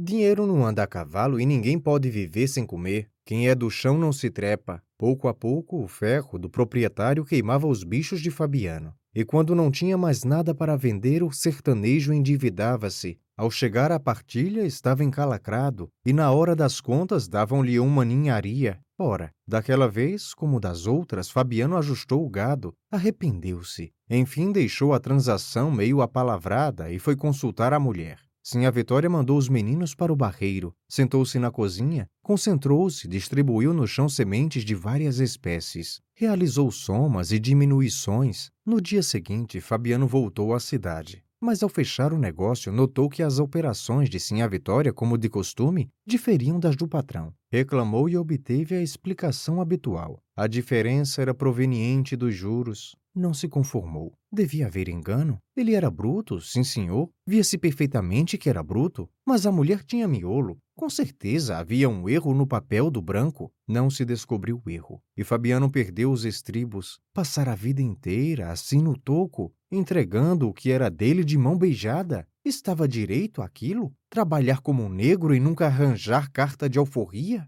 O patrão zangou-se, repeliu a insolência. Achou bom que o vaqueiro fosse procurar serviço noutra fazenda. Aí Fabiano baixou a pancada e amunhecou. Bem, bem, não era preciso o barulho, não. Se havia dito palavra à toa, pedia desculpa. Era bruto, não fora ensinado. Atrevimento não tinha, conhecia seu lugar. Um cabra, ia lá puxar questão com gente rica? Bruto, sim senhor, mas sabia respeitar os homens. Devia ser ignorância da mulher. Provavelmente devia ser ignorância da mulher. Até estranhara as contas dela. Enfim, como não sabia ler, um bruto, sim senhor, acreditara na sua velha, mas pedia desculpa e jurava não cair noutra. O amo abrandou e Fabiano saiu de costas, o chapéu varrendo o tijolo. Na porta, virando-se, enganchou as rosetas das esporas, afastou-se tropeçando, os sapatões de couro cru batendo no chão como cascos. Foi até a esquina, parou, tomou fôlego. Não deviam tratá-lo assim? Dirigiu-se ao quadro lentamente. Diante da bodega de seu Inácio, virou o rosto e fez uma curva larga. Depois que acontecera aquela miséria, temia passar ali. Sentou-se numa calçada, tirou do bolso o dinheiro, examinou-o, procurando adivinhar quanto lhe tinham furtado. Não podia dizer em voz alta que aquilo era um furto,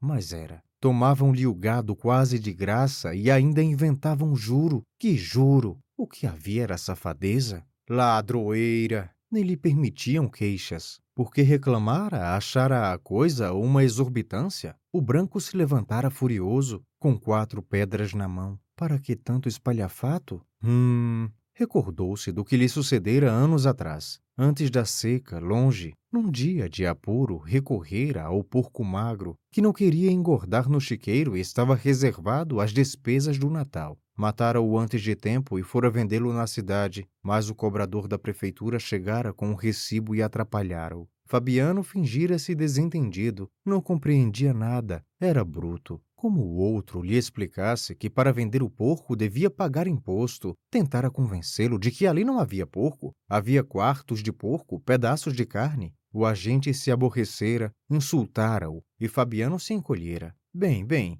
Deus o livrasse de história com o governo. Julgava que podia dispor dos seus troços, não entendia de imposto. Um bruto, está percebendo? Supunha que o cevado era dele. Agora, se a prefeitura tinha uma parte, estava acabado, pois ia voltar para casa e comer a carne. Podia comer a carne? Podia ou não podia? O funcionário batera o pé, agastado, e Fabiano se desculpara. O chapéu de couro na mão, o espinhaço curvo. Quem foi que disse que eu queria brigar? O melhor a gente acabar com isso. Despedira-se. Metera a carne no saco e fora vendê-la noutra rua, escondido, mas atracado pelo cobrador, gemera no imposto e na multa. Daquele dia em diante não criara mais porcos. Era perigoso criá-los. Olhou as cédulas arrumadas na palma, os níqueis e as pratas, suspirou, mordeu os beiços. Nem lhe restava o direito de protestar. Baixava a crista. Se não abaixasse, desocuparia a terra largar-se-ia com a mulher, os filhos pequenos e os cacarecos. Para onde, hein? Tinha para onde levar a mulher e os meninos? Tinha nada.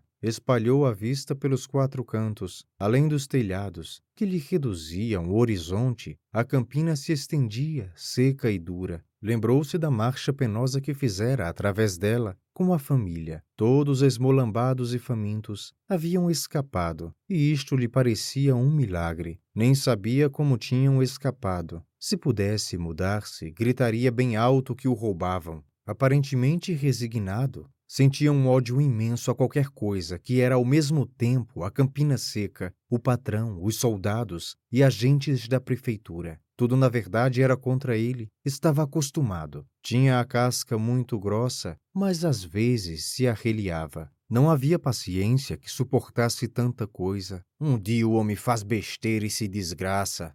Pois não estavam vendo que ele era de carne e osso, tinha a obrigação de trabalhar para os outros? Naturalmente conhecia o seu lugar. Bem, nascera com esse destino, ninguém tinha culpa de ele haver nascido com um destino ruim. Que fazer? Podia mudar a sorte? Se lhe dissessem que era possível melhorar de situação, espantar-se-ia. Tinha vindo ao mundo para amansar brabo, curar feridas com rezas, consertar cercas de inverno a verão. Era sina. O pai vivera assim, o avô também, e para trás não existia família. Cortar mandacaru, encebar látegos, aquilo estava no sangue. Conformava-se, não pretendia mais nada se lhe dessem o que era dele estava certo. Não davam. Era um desgraçado. Era como um cachorro, só recebia ossos. Por que seria que os homens ricos ainda lhe tomavam uma parte dos ossos? Fazia até nojo pessoas importantes se ocuparem com semelhantes porcarias. Na palma da mão as notas estavam úmidas de suor.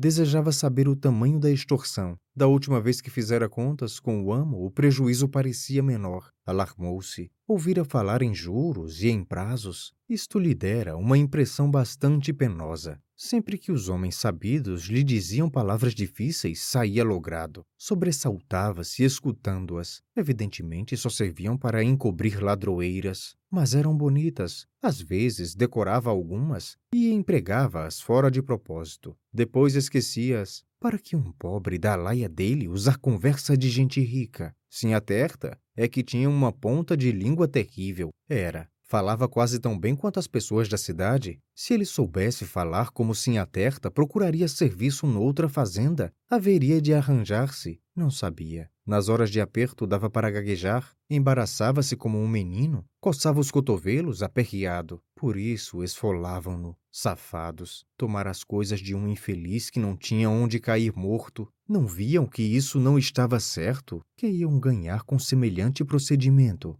Hein? Que iam ganhar? Ah, Agora não criava porco e queria ver o tipo da prefeitura cobrar dele imposto e multa. Arrancava-lhe a camisa do corpo e ainda por cima davam-lhe facão e cadeia, pois não trabalharia mais. Ia descansar. Talvez não fosse. Interrompeu o monólogo. Levou uma eternidade contando e recontando mentalmente o dinheiro. Amarrotou-o com força, empurrou-o no bolso raso da calça, meteu na casa estreita o botão de osso. Porcaria. Levantou-se, foi até a porta de uma bodega, com vontade de beber cachaça. Como havia muitas pessoas encostadas ao balcão, recuou. Não gostava de se ver no meio do povo, falta de costume. Às vezes diziam uma coisa sem intenção de ofender, entendiam outra e lá vinham questões. Perigoso entrar na bodega. O único vivente que o compreendia era a mulher, nem precisava falar. Bastavam os gestos. Sim, a Terta é que se explicava como gente da rua. Muito bom uma criatura ser assim, ter recurso para se defender.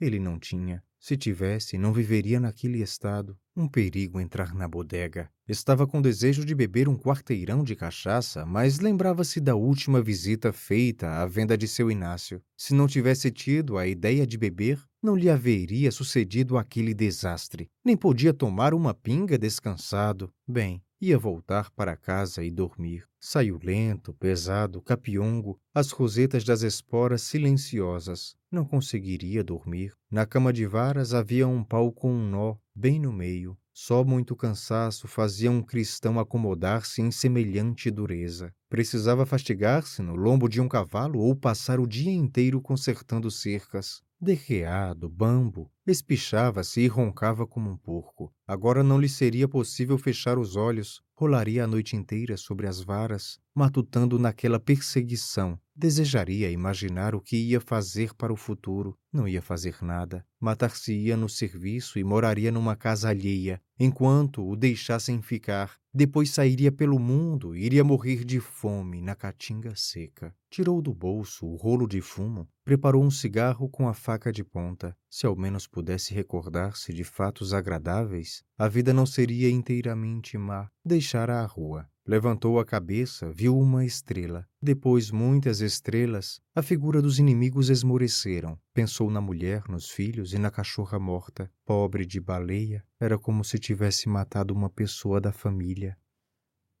Capítulo 11 O Soldado Amarelo Fabiano meteu-se na vereda que ia desembocar na Lagoa Seca. Torrada, coberta de catingueiras e capões de mato. Ia pesado, o aió cheio a tiracolo, muitos látegos e chocalhos pendurados num braço. O facão batia nos tocos. Espiava o chão como de costume, decifrando rastos. Conheceu os da égua russa e da cria, marcas de cascos grandes e pequenos. A égua russa, com certeza, deixara pelos brancos num tronco de angico. Urinara na areia e o mijo desmanchara as pegadas, o que não acontecia se se tratasse de um cavalo. Fabiano ia desprecatado, observando esses sinais e outros que se cruzavam. De viventes menores, corcunda, parecia farejar o solo e a caatinga deserta animava-se. Os bichos que ali tinham passado voltavam, apareciam-lhe diante dos olhos miúdos. Seguiu a direção que a égua havia tomado. Andara cerca de cem braças quando o cabresto de cabelo que trazia no ombro se enganchou num pé de quipá. Desembaraçou o cabresto, puxou o facão, pôs-se a cortar as quipás e as palmatórias que interrompiam a passagem. Tinha feito um estrago feio. A terra se cobria de palmas espinhosas. Deteve-se, percebendo rumor de garranchos. Voltou-se e deu de cara com o soldado amarelo que um ano antes o levara à cadeia, onde ele aguentara uma surra e passara a noite. Baixou a arma. Aquilo durou um segundo, menos durou uma fração de segundo. Se houvesse durado mais tempo, o amarelo teria caído esperneando na poeira, com o quengo rachado. Como o impulso que moveu o braço de Fabiano foi muito forte, o gesto que ele fez teria sido bastante para um homicídio, se outro impulso não lhe dirigisse o braço em sentido contrário. A lâmina parou de chofre, junto à cabeça do intruso, bem em cima do boné vermelho. A princípio, o vaqueiro não compreendeu nada. Viu apenas que estava ali um inimigo. De repente notou que aquilo era um homem e, coisa mais grave, uma autoridade. Sentiu um choque violento. Deteve-se, O braço ficou irresoluto, bambo, inclinando-se para um lado e para o outro. O soldado, magrinho, enfesadinho, tremia, e Fabiano tinha vontade de levantar o facão de novo. Tinha vontade, mas os músculos afrouxavam. Realmente não quisera matar um cristão. Procedera, como quando, a montar brabo, evitava galhos e espinhos, ignorava os movimentos que fazia na cela. Alguma coisa o empurrava para a direita ou para a esquerda. Era essa coisa que ia partindo a cabeça do amarelo. Se ela tivesse demorado um minuto, Fabiano seria um cabra valente. Não demorara. A certeza do perigo surgira e ele estava indeciso, de olho arregalado, respirando com dificuldade. Um espanto verdadeiro no rosto barbudo coberto de suor. O cabo do facão mal seguro entre os dois dedos miúdos. Tinha medo e repetia que estava em perigo, mas isto lhe pareceu tão absurdo que se pôs a rir. Medo daquilo? Nunca vira uma pessoa tremer assim. Cachorro. Ele não era a dunga da cidade? Não pisava os pés dos matutos na feira? Não botava gente na cadeia? Sem vergonha, mofino. Irritou-se. Por que seria que aquele safado batia os dentes como um caititu? Não via que ele era incapaz de vingar-se? Não via? Fechou a cara. A ideia do perigo ia se sumindo. Que perigo? Contra aquilo nem precisava facão, bastavam as unhas. Agitando os chocalhos e os látegos, chegou a mão esquerda, grossa e cabeluda, à cara do polícia, que recuou e encostou-se a uma catingueira. Se não fosse a catingueira, o infeliz teria caído. Fabiano pregou nele os olhos ensanguentados. Meteu o facão na bainha. Podia matá-lo com as unhas. Lembrou-se da surra que levara e da noite passada na cadeia. Sim, senhor. Aquilo ganhava dinheiro para maltratar as criaturas inofensivas. Estava certo. O rosto de Fabiano contraía-se, medonho, mais feio que um focinho. Hein? Estava certo. Bulir com as pessoas que não fazem mal a ninguém? Por quê? Sufocava-se. As rugas da testa aprofundavam-se, os pequenos olhos azuis abriam-se demais numa interrogação dolorosa. O soldado encolhia-se, escondia-se por detrás da árvore, e Fabiano cravava as unhas nas palmas calosas. Desejava ficar cego outra vez. Impossível readquirir aquele instante de consciência. Repetia que a arma era desnecessária, mas tinha a certeza de que não conseguiria utilizá-la e apenas queria enganar-se. Durante um minuto, a cólera que sentia por se considerar impotente foi tão grande que recuperou a força e avançou para o inimigo. A raiva cessou. Os dedos que feriam a palma descerraram-se, e Fabiano estacou desajeitado como um pato, o corpo amolecido. Grudando-se à catingueira, o soldado apresentava apenas um braço, uma perna e um pedaço da cara. Mas esta banda de homem começava a crescer aos olhos do vaqueiro. E a outra parte, a que estava escondida, devia ser maior. Fabiano tentou afastar a ideia absurda. Como a gente pensa coisas bestas! Alguns minutos antes não pensava em nada, mas agora suava frio e tinha lembranças insuportáveis. Era um sujeito violento, de coração perto da goela.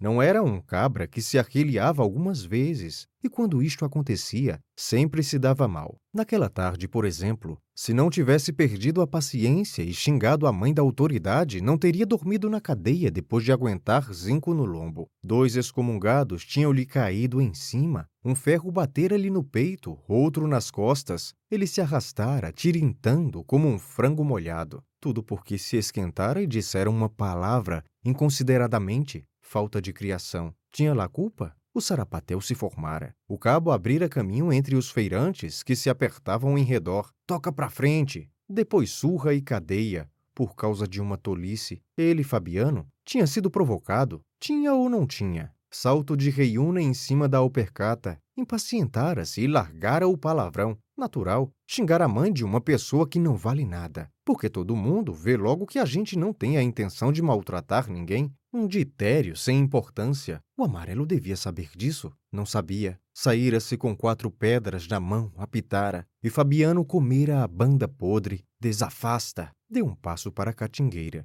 Se ele gritasse agora, desafasta, que faria o polícia? Não se afastaria, ficaria colado ao pé de pau. Uma lazeira. A gente podia xingar a mãe dele. Mas então, Fabiano estirava o beiço e rosnava. Aquela coisa arriada e achacada metia as pessoas na cadeia, dava-lhe surra. Não entendia. Se fosse uma criatura de saúde muque, estava certo. Enfim, apanhar do governo não é desfeita. E Fabiano até sentiria orgulho ao recordar-se da aventura. Mas aquilo soltou uns grunhidos. Por que motivo o governo aproveitava gente assim? Só se ele tinha receio de empregar tipos direitos. Aquela cambada só servia para morder as pessoas inofensivas. Ele, Fabiano, não seria tão ruim se andasse fardado? Iria pisar os pés dos trabalhadores e dar pancadas neles? Não iria. Aproximou-se lento. Fez uma volta, achou-se em frente do polícia, que embasbacou, apoiado ao tronco, a pistola e o punhal inúteis. Esperou que ele se mexesse. Era uma lazeira, certamente, mas vestia farda e não ia ficar assim. Os olhos arregalados, os beiços brancos, os dentes chocalhando como biuros. Ia bater o pé, gritar, levantar a espinha, bater-lhe o salto da reiuna em cima da alpercata. Desejava que ele fizesse isso. A ideia de ter sido insultado, preso, moído por uma criatura morfina era insuportável. Mirava-se naquela covardia, via-se mais lastimoso e miserável que o outro. Baixou a cabeça, coçou os pelos ruivos do queixo. Se o soldado não pusesse o facão, não gritasse, ele Fabiano seria um vivente muito desgraçado. Devia sujeitar-se àquela tremura, àquela amarelidão. Era um bicho resistente, calejado, tinha nervo, queria brigar. Metera-se em espalhafatos e saíra de crista levantada. Recordou-se de lutas antigas, em danças com fêmea e cachaça, uma vez de lambedeira em punho, espalhara a negrada. Aí sim a Vitória começara a gostar dele. Sempre fora reimoso. Iria esfriando com a idade? Quantos anos teria? Ignorava mas certamente envelhecia e fraquejava. Se possuísse espelhos, veria rugas e cabelos brancos. Arruinado, um caco. Não sentira a transformação, mas estava se acabando. O suor umedeceu-lhe as mãos duras. Então, suando com medo de uma peste que se escondia tremendo? Não era uma infelicidade grande? A maior das infelicidades? Provavelmente não se esquentaria nunca mais. Passaria o resto da vida assim mole e ronceiro. Como a gente muda. Era. Estava mudado. Outro indivíduo, muito diferente do Fabiano que levantava poeira nas salas de dança. Um Fabiano bom para aguentar facão no lombo e dormir na cadeia. Virou a cara. Enxergou o facão de rasto. Aquilo nem era facão, não servia para nada? Ora, não servia. Quem disse que não servia? Era um facão verdadeiro, sim, senhor. Movera-se como um raio cortando palmas de quipá, e estivera a pique de rachar o quengo de um sem vergonha. Agora dormia na bainha rota. Era um troço inútil, mas tinha sido uma arma. Se aquela coisa tivesse durado mais um segundo, o polícia estaria morto. Imaginou-o assim caído, as pernas abertas, os bugalhos apavorados, um fio de sangue empastando-lhe os cabelos, formando um riacho entre os seixos da vereda. Muito bem, ia arrastá-lo para dentro da caatinga, entregá-lo aos urubus e não sentiria remorso. Dormiria com a mulher sossegado na cama de varas. Depois gritaria para os meninos que precisavam criação. Era um homem, evidentemente. Aprumou-se. Fixou os olhos nos olhos do polícia, que se desviaram. Um homem. Besteira pensar que ia ficar murcho o resto da vida. Estava acabado? Não estava. Para que suprimir aquele doente que bambeava e só queria ir para baixo? Inutilizar-se por causa de uma fraqueza fardada que validava na feira e insultava os pobres. Não valia a pena inutilizar-se. Guardava sua força. Vacilou e coçou a testa. Havia muitos bichinhos assim ruins, havia um horror de bichinhos assim fracos e ruins. Afastou-se inquieto. Vendo-o acanalhado e ordeiro, o soldado ganhou coragem, avançou, pisou firme, perguntou o caminho. Governo é governo. Tirou o chapéu de couro, curvou-se e ensinou o caminho ao soldado amarelo. Capítulo 12 O mundo coberto de penas. O mulungu do bebedouro cobria-se de arribações. Mau sinal. Provavelmente o sertão ia pegar fogo. Vinham em bandos, arranchavam-se nas árvores da beira do rio, descansavam, bebiam, e como em redor não havia comida, seguiam viagem para o sul. O casal agoniado sonhava desgraças, o sol chupava os poços, e aquelas excomungadas levavam o resto da água, queriam matar o gado. Sim, a Vitória falou assim, mas Fabiano resmungou, franziu a testa, achando a frase extravagante. Aves matarem bois e cabras? Que lembrança! Olhou a mulher, desconfiado, julgou que ela estivesse tresvariando, foi-se sentar-se no banco do copiar. Examinou o céu limpo, cheio de claridades, de mau agouro, que a sombra das arquibações cortava. Um bicho de penas matar gado? Provavelmente sim, a Vitória não estava regulando. Fabiano estirou o beiço e enrugou mais a testa suada. Impossível compreender a intenção da mulher. Não atinava. Um bicho tão pequeno. Achou a coisa obscura e desistiu de aprofundá-la. Entrou em casa, trouxe o aió, preparou um cigarro, bateu com o fuzil na pedra, chupou uma tragada longa, espiou os quatro cantos, ficou alguns minutos voltado para o norte, coçando o queixo. Xi, que fim de mundo!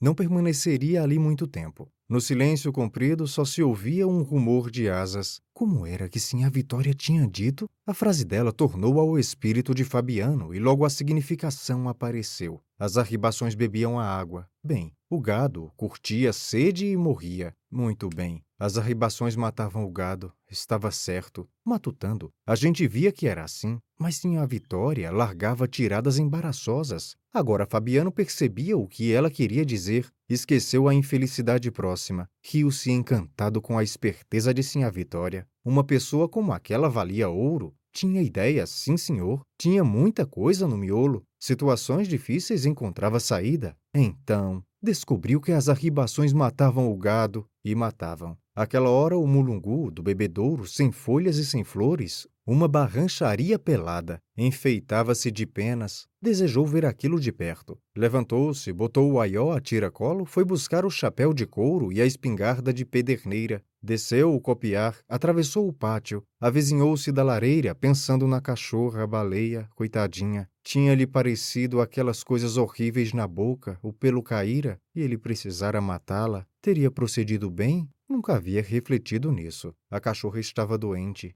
Podia consentir que ela mordesse os meninos? Podia consentir? Loucura expor as crianças à hidrofobia. Pobre da baleia. Sacudiu a cabeça para afastá-la do espírito. Era o diabo daquela espingarda que lhe trazia a imagem da cadelinha. A espingarda, sem dúvida. Virou o rosto defronte das pedras do fim do pátio, onde baleia aparecera fria, inteiriçada, com os olhos comidos pelos urubus, alargou o passo. Desceu a ladeira, pisou a terra de aluvião, aproximou-se do bebedouro. Havia um bater doido de asas por cima da poça de água preta. A garrancheira do mulungu estava completamente invisível. Pestes. Quando elas desciam do sertão, acabava-se tudo. O gado ia afinar-se até os espinhos secariam. Suspirou. Que havia de fazer? Fugir de novo? Aboletar-se noutro lugar? Recomeçar a vida? Levantou a espingarda. Puxou o gatilho sem pontaria. Cinco ou seis aves caíram no chão. O resto se espantou.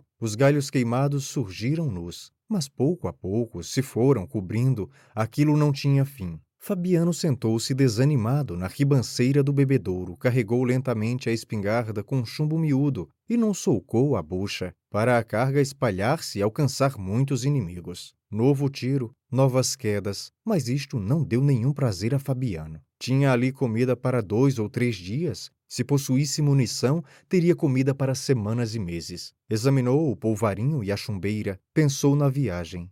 Estremeceu. Tentou iludir-se, imaginou que ela não se realizaria se ele não a provocasse com ideias ruins. Reacendeu o cigarro. Procurou distrair-se falando baixo. Sim, a Terta era pessoa de muito saber naquelas beiradas. Como andaria as contas com o patrão? Estava ali o que ele não conseguia nunca decifrar. Aquele negócio de juros engolia tudo, e afinal o branco ainda achava que fazia favor. O soldado amarelo. Fabiano, encaiporando, fechou as mãos e deu murros na coxa. Diabo! Forçava-se por esquecer uma infelicidade, e vinham outras infelicidades. Não queria lembrar-se do patrão nem do soldado amarelo, mas lembrava-se, com desespero, enroscando-se como uma cascavel assanhada. Era um infeliz. Era a criatura mais infeliz do mundo. Devia ter ferido naquela tarde o soldado amarelo. Devia tê-lo cortado a facão. Cabra ordinário, mofino. Encolhera-se e ensinara o caminho. Esfregou a testa suada e enrugada. Para que recordar vergonha?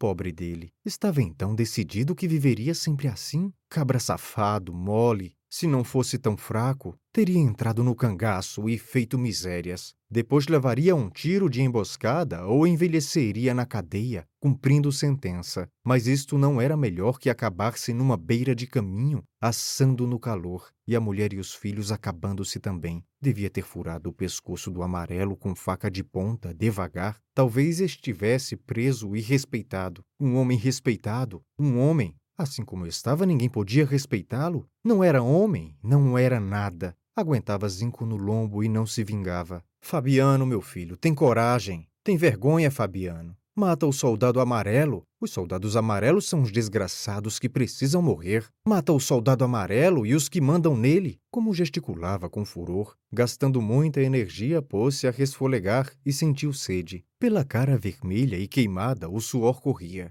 Tornava mais escura a barba ruiva, desceu a ribanceira, agachou-se à beira da água salobra, pôs-se a beber ruidosamente nas palmas das mãos. Uma nuvem de arribações voou assustada. Fabiano levantou-se, um brilho de indignação nos olhos. Miseráveis! A cólera dele se voltava de novo contra as aves. Tornou a sentar-se na ribanceira, atirou muitas vezes nos ramos do mulungu. O chão ficou todo coberto de cadáveres. Iam ser salgados, estendidos em cordas. Tencionou aproveitá-los como alimento na viagem próxima. Devia gastar o resto do dinheiro em chumbo e pólvora, passar um dia no bebedouro, depois largar-se pelo mundo. Seria necessário mudar-se? Apesar de saber perfeitamente que era necessário, agarrou-se a esperanças frágeis. Talvez a seca não viesse, talvez chovesse.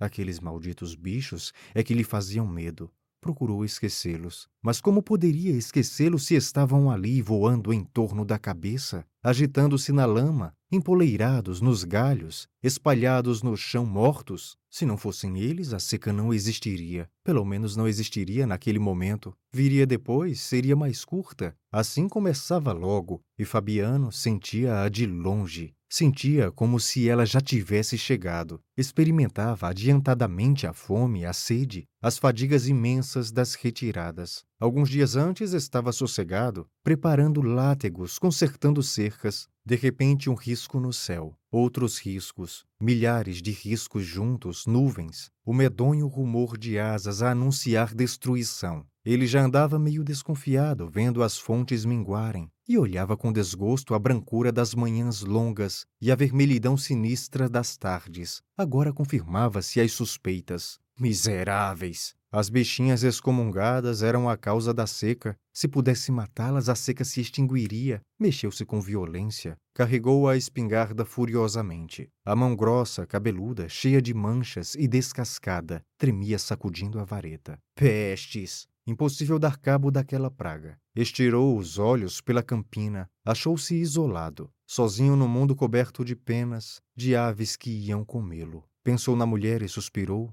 coitada de Sinha Vitória, novamente nos descampados, transportando o baú de folha. Uma pessoa de tanto juízo, marchar na terra queimada, esfolar os pés nos seixos, era duro. As arribações matavam o gado. Como tinha assim a Vitória descoberto aquilo? Difícil. Ele, Fabiano, espremendo os miolos. Não diria semelhante frase. Sim, a Vitória fazia contas direito. Sentava-se na cozinha, consultava montes de sementes de várias espécies, correspondentes a mil réis, tostões e vinténs, e acertava. As contas do patrão eram diferentes, arranjadas à tinta e contra o vaqueiro, mas Fabiano sabia que elas estavam erradas e o patrão queria enganá-lo. Enganava.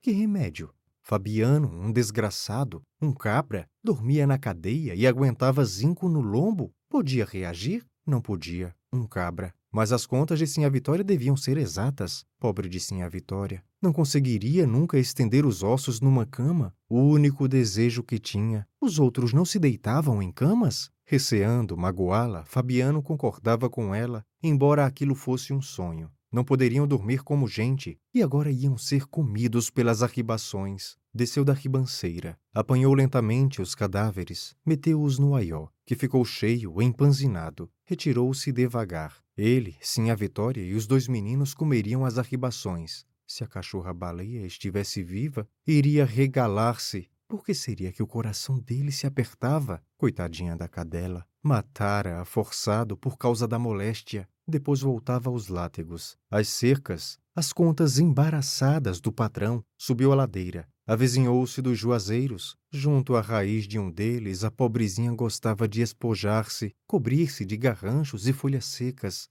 Fabiano suspirou. Sentia um peso enorme por dentro. Se tivesse cometido um erro, olhou a planície torrada, o morro onde os preás saltavam, Confessou às catingueiras e aos alastrados que o animal tivera hidrofobia, ameaçara as crianças, mataram-o por isso. Aqui as ideias de Fabiano atrapalharam-se. A cachorra misturou-se com as arribações, que não se distinguiam da seca. Ele, a mulher e os dois meninos seriam comidos. Sim, a Vitória tinha razão. Era atilada e percebia as coisas de longe. Fabiano arregalava os olhos e desejava continuar a admirá-la, mas o coração grosso, como um cururu, enchia-se da lembrança da cadela. Coitadinha, magra, dura, inteiriçada, os olhos arrancados pelos urubus. Diante dos juazeiros, Fabiano apressou-se. Sabia lá se a alma de baleia andava por ali, fazendo visagem? Chegou-se a casa com medo. Ia escurecendo, e àquela hora ele sentia sempre uns vagos terrores. Ultimamente vivia esmorecido, mofino, porque as desgraças eram muitas. Precisava consultar sim a Vitória, combinar a viagem, livrar-se das arribações, explicar-se, convencer-se de que não praticara injustiça matando a cachorra, necessário abandonar aqueles lugares amaldiçoados. Sim, a Vitória pensaria como ele.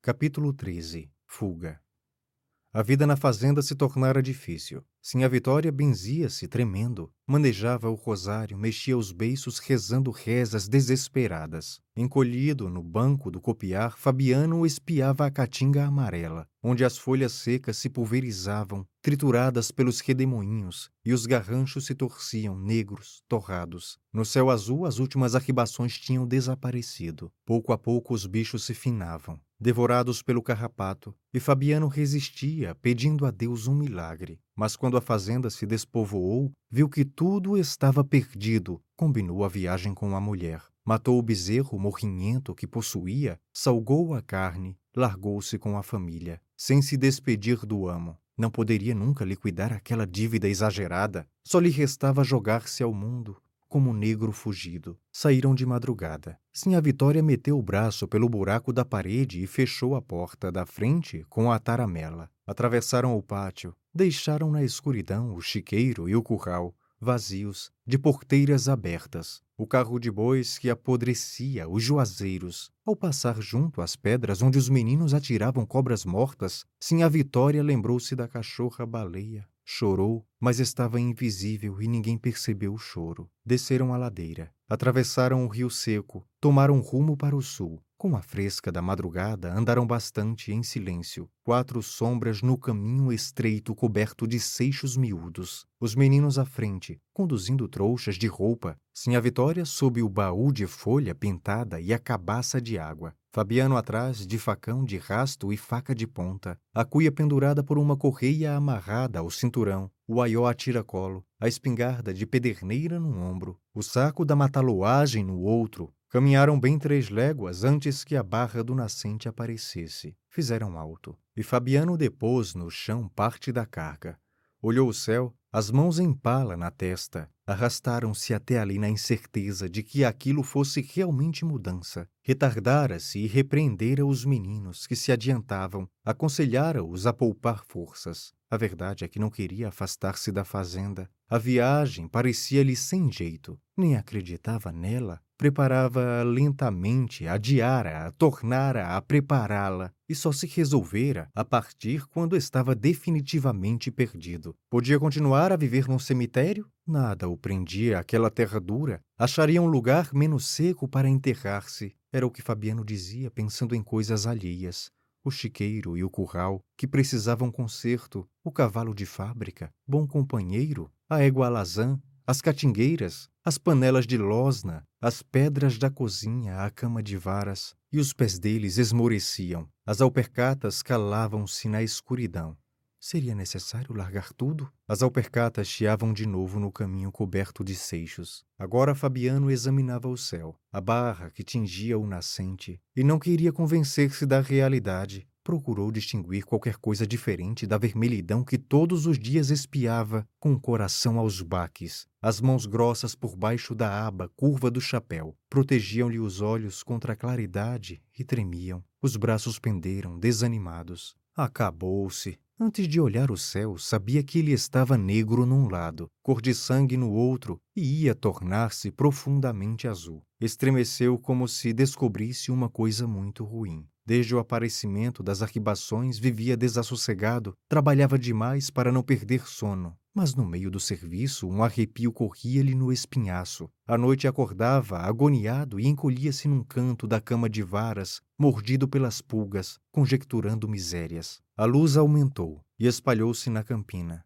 Só aí principiou a viagem. Fabiano atentou na mulher e nos filhos, apanhou a espingarda e o saco dos mantimentos, ordenou a marcha com uma interjeição áspera. Afastaram-se rápidos, como se alguém os tangesse, e as alpercatas de Fabiano iam quase tocando os calcanhares dos meninos. A lembrança da cachorra-baleia picava-o, intolerável. Não podia livrar-se dela. Os mandacarus e os alastrados vestiam a campina, espinho, só espinho, e baleia aperreava-o. Precisava fugir daquela vegetação inimiga. Os meninos corriam. Sim, a Vitória procurou com a vista o rosário de contas brancas e azuis arrumado entre os peitos, mas com o movimento que fez, o baú de folha pintada ia caindo. Arrumou-se, endireitou o baú, remexeu os beiços numa oração. Deus Nosso Senhor protegeria os inocentes. Sim, a Vitória fraquejou. Uma ternura imensa encheu-lhe o coração. Reanimou-se. Tentou libertar-se dos pensamentos tristes e conversar com o marido por monossílabos. Apesar de ter boa ponta de língua, sentia um aperto na garganta e não podia explicar-se, mas achava-se desamparada e miúda na solidão. Necessitava um apoio, alguém que lhe desse coragem, indispensável ouvir qualquer som,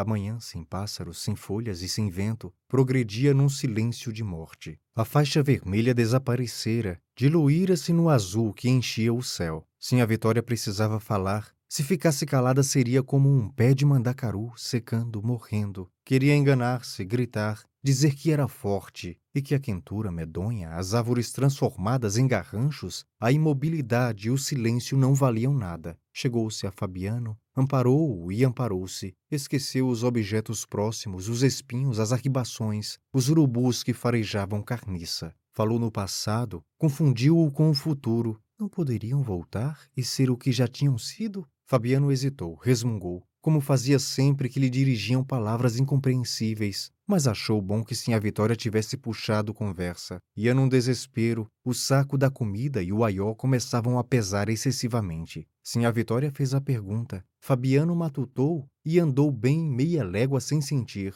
A princípio quis responder que, evidentemente, eles eram o que tinham sido. Depois achou que estavam mudados, mais velhos e mais fracos. Eram outros. Para bem dizer, sim, a Vitória insistiu. Não seria bom tornarem a viver como tinham vivido muito longe? Fabiano agitava a cabeça, vacilando. Talvez fosse, talvez não fosse. Cochicharam uma conversa longa e entrecortada, cheia de mal-entendidos e repetições viver como tinham vivido, numa casinha protegida pela bolandeira de seu Tomás, discutiram e acabaram reconhecendo que aquilo não valeria a pena porque estariam sempre assustados, pensando na seca. Aproximavam-se agora dos lugares habitados. Haveria de achar morada. Não andariam sempre à toa, como ciganos, o vaqueiro assombrava-se com a ideia que se dirigia a terras onde talvez não houvesse gado para tratar. Sim, a Vitória tentou sossegá-lo, dizendo que ele poderia entregar-se a outras ocupações, e Fabiano estremeceu. Voltou-se, estirou os olhos em direção à fazenda abandonada. Recordou-se dos animais feridos e logo afastou a lembrança. Que fazia ali virado para trás?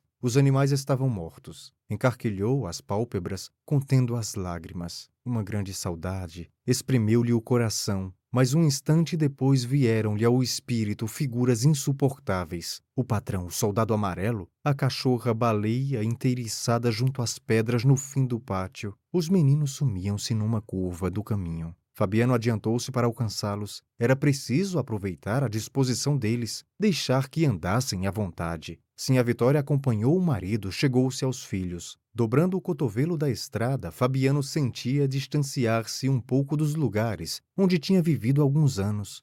O patrão, o soldado amarelo, e a cachorra-baleia esmoreceram no seu espírito e a conversa começou. Agora Fabiano estava meio otimista, endireitou o saco da comida, examinou o rosto carnudo e as pernas grossas da mulher. Bem, desejou fumar. Como segurava a boca no saco e a coronha da espingarda, não pôde realizar o desejo. Temeu arriar, não prosseguir na caminhada, continuou a tagarelar, agitando a cabeça para afugentar uma nuvem que, vista de perto, escondia o patrão soldado amarelo e a cachorra-baleia. Os pés calosos, duros como cascos, metidos em alpercatas novas, caminhariam meses. Ou não caminhariam? Sim, a Vitória achou que sim. Fabiano agradeceu a opinião dela e gabou-lhe as pernas grossas, as nádegas volumosas, os peitos cheios. As bochechas de Sim a Vitória avermelharam-se e Fabiano repetiu com entusiasmo o elogio. Era. Estava boa, estava taluda, poderia andar muito. Sim a Vitória riu e baixou os olhos. Não era tanto como ele dizia, não. Dentro de pouco tempo estaria magra, os seios bambos, mas recuperaria carnes. E talvez esse lugar para onde iam fosse melhor que os outros onde tinham estado. Fabiano estirou os beiços, duvidando. Sim, a Vitória combateu a dúvida. Por que não haveria de ser gente? Possuir uma cama igual a de seu Tomás da Bolandeira? Fabiano franziu a testa. Lá vinham os despropósitos. Sim, a Vitória insistiu e dominou-o. Por que haveria de ser sempre desgraçados, fugindo no mato como bichos? Com certeza existiam no mundo coisas extraordinárias. Podiam viver escondidos como bichos? Fabiano respondeu que não podiam. O mundo é grande. Realmente para eles era bem pequeno mas afirmavam que era grande e marchavam. Meio desconfiados, meio inquietos, olharam os meninos que olhavam os montes distantes onde havia seres misteriosos. Que estariam pensando? Zumbiu sim a Vitória. Fabiano estranhou a pergunta e rosnou uma objeção. Menino é bicho miúdo, não pensa. Mas sim a Vitória renovou a pergunta e a certeza do marido abalou-se. Ela devia ter razão. Tinha sempre razão Agora desejava saber que iriam fazer os filhos quando crescessem. Vaquejar, opinou Fabiano. Sim, a Vitória, com uma careta enjoada, balançou a cabeça negativamente, arriscando-se derrubar o baú de folha. Nossa Senhora os livrasse de semelhante desgraça. Vaquejar, que ideia! Chegariam a uma terra distante, esqueceriam a caatinga, onde havia montes baixos, cascalhos, rios secos, espinhos, urubus, bichos morrendo, gente morrendo, não voltariam nunca mais. Resistiriam à saudade que ataca os sertanejos na mata. Então eles eram bois para morrer tristes por falta de espinhos? Fixar-se-iam muito longe, adotariam costumes diferentes. Fabiano ouviu os sonhos da mulher, deslumbrado, relaxou os músculos e o saco da comida escorregou-lhe no ombro. Aprumou-se, deu um puxão na carga. A conversa de Sim Vitória servira muito. Haviam caminhado léguas quase sem sentir. De repente veio a fraqueza. Devia ser fome. Fabiano ergueu a cabeça, piscou os olhos por baixo da aba negra e queimada do chapéu de couro. Meio-dia, pouco mais ou menos. Baixou os olhos encandeados. Procurou descobrir na planície uma sombra ou sinal de água. Estava realmente com um buraco no estômago. Endireitou o saco de novo e, para conservá-lo em equilíbrio, andou pendido, um ombro alto, outro baixo. O otimismo de Sinha Vitória já não lhe fazia moça. Ela ainda se agarrava a fantasias. Coitada, armar semelhante planos, assim bamba, o peso do baú e da cabaça, enterrando-lhe o pescoço no corpo foram descansar sob os garranchos de uma quixabeira. Mastigaram punhados de farinha e pedaços de carne. Beberam na cuia uns goles de água. Na testa de Fabiano o suor secava, misturando-se à poeira que enchia as rugas fundas, embebendo-se na correia do chapéu. A tontura desaparecera, o estômago sossegara. Quando partissem,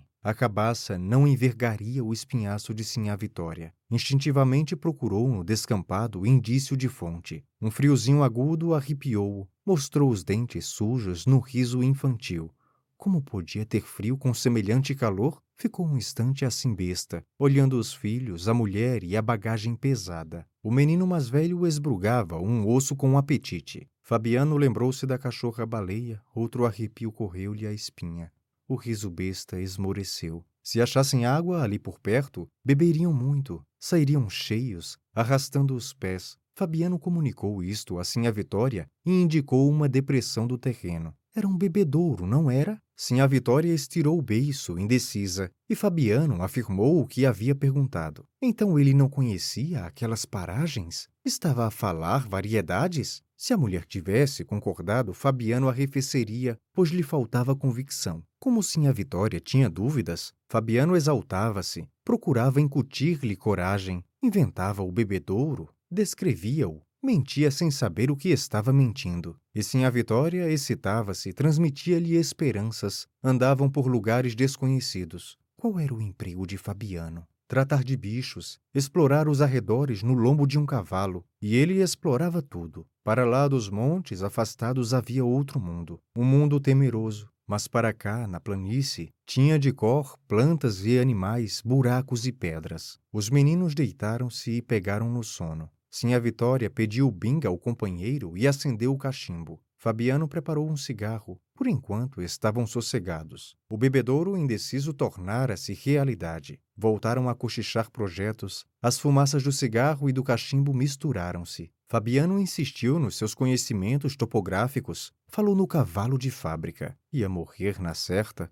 um animal tão bom. Se tivesse vindo com eles, transportaria a bagagem. Algum tempo comeria folhas secas, mas além dos montes encontraria alimento verde. Infelizmente pertencia ao fazendeiro e definhava sem ter quem lhe desse a ração. Ia morrer o amigo, ia morrer o amigo, lazarento e com esparavões, num canto de cerca, vendo os urubus chegarem, banzeiros, saltando, os bicos ameaçando-lhe os olhos. A lembrança das aves medonhas, que ameaçavam com bicos pontudos os olhos de criaturas vivas, horrorizou Fabiano. Se elas tivessem paciência, comeriam tranquilamente a carniça. Não tinham paciência aquelas pestes vorazes que voavam lá em cima, fazendo curvas. Pestes! Voavam sempre. Não se podia saber de onde vinha tanto urubu. Pestes! Olhou as sombras movediças que enchiam a campina. Talvez estivessem fazendo círculos em redor do pobre cavalo, esmorecido num canto de cerca. Os olhos de Fabiano se umedeceram. Coitado do cavalo, estava magro, pelado, faminto, e arredondava uns olhos que pareciam de gente. Pestes! O que indignava Fabiano era o costume que os miseráveis tinham de atirar bicadas aos olhos de criaturas que já não se podiam defender. Ergueu-se, assustado, como se os bichos tivessem descido do céu azul e andassem ali perto, num vôo baixo, fazendo curvas cada vez menores em torno do seu corpo, disse a Vitória e dos meninos. Sim, a Vitória percebeu-lhe a inquietação na cara torturada e levantou-se também, acordou os filhos, arrumou os picuás. Fabiano retomou o carrego. Sim, a Vitória desatou-lhe a correia presa ao cinturão. Tirou a cuia e emborcou-a na cabeça do menino mais velho, sobre uma rodilha de molambos. Em cima pôs uma trouxa. Fabiano aprovou o arranjo, sorriu, esqueceu-se os urubus e o cavalo. Sim, senhor, que mulher!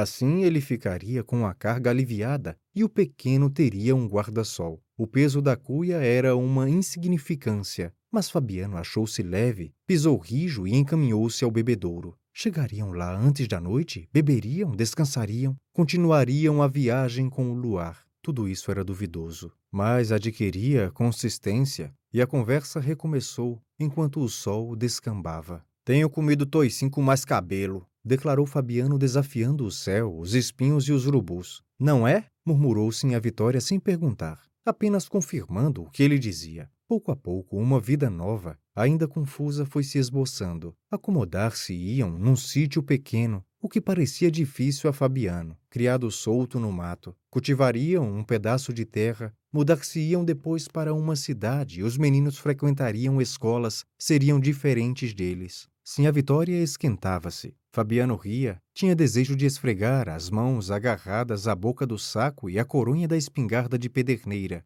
Não sentia a espingarda. O saco, as pedras miúdas que entravam nas alpercatas, o cheiro de carniça que empesteavam o caminho. As palavras de Sinhá Vitória encantavam-no. Iriam para adiante, alcançariam uma terra desconhecida, Fabiano estava contente, acreditava nessa terra, porque não sabia como ela era nem onde era. Repetia docilmente as palavras de Sinha Vitória, as palavras que Sinha Vitória murmurava, porque tinha confiança nele. E andavam para o sul, metidos naquele sonho. Uma cidade grande, cheia de pessoas fortes, os meninos em escolas aprendendo coisas difíceis e necessárias, eles dois velhinhos, acabando-se como uns cachorros inúteis, acabando-se como baleia, que iriam fazer? Retardaram-se temerosos. Chegariam a uma terra desconhecida e civilizada, ficariam presos nela. E o sertão continuaria a mandar gente para lá. O sertão mandaria para a cidade homens fortes, brutos como Fabiano,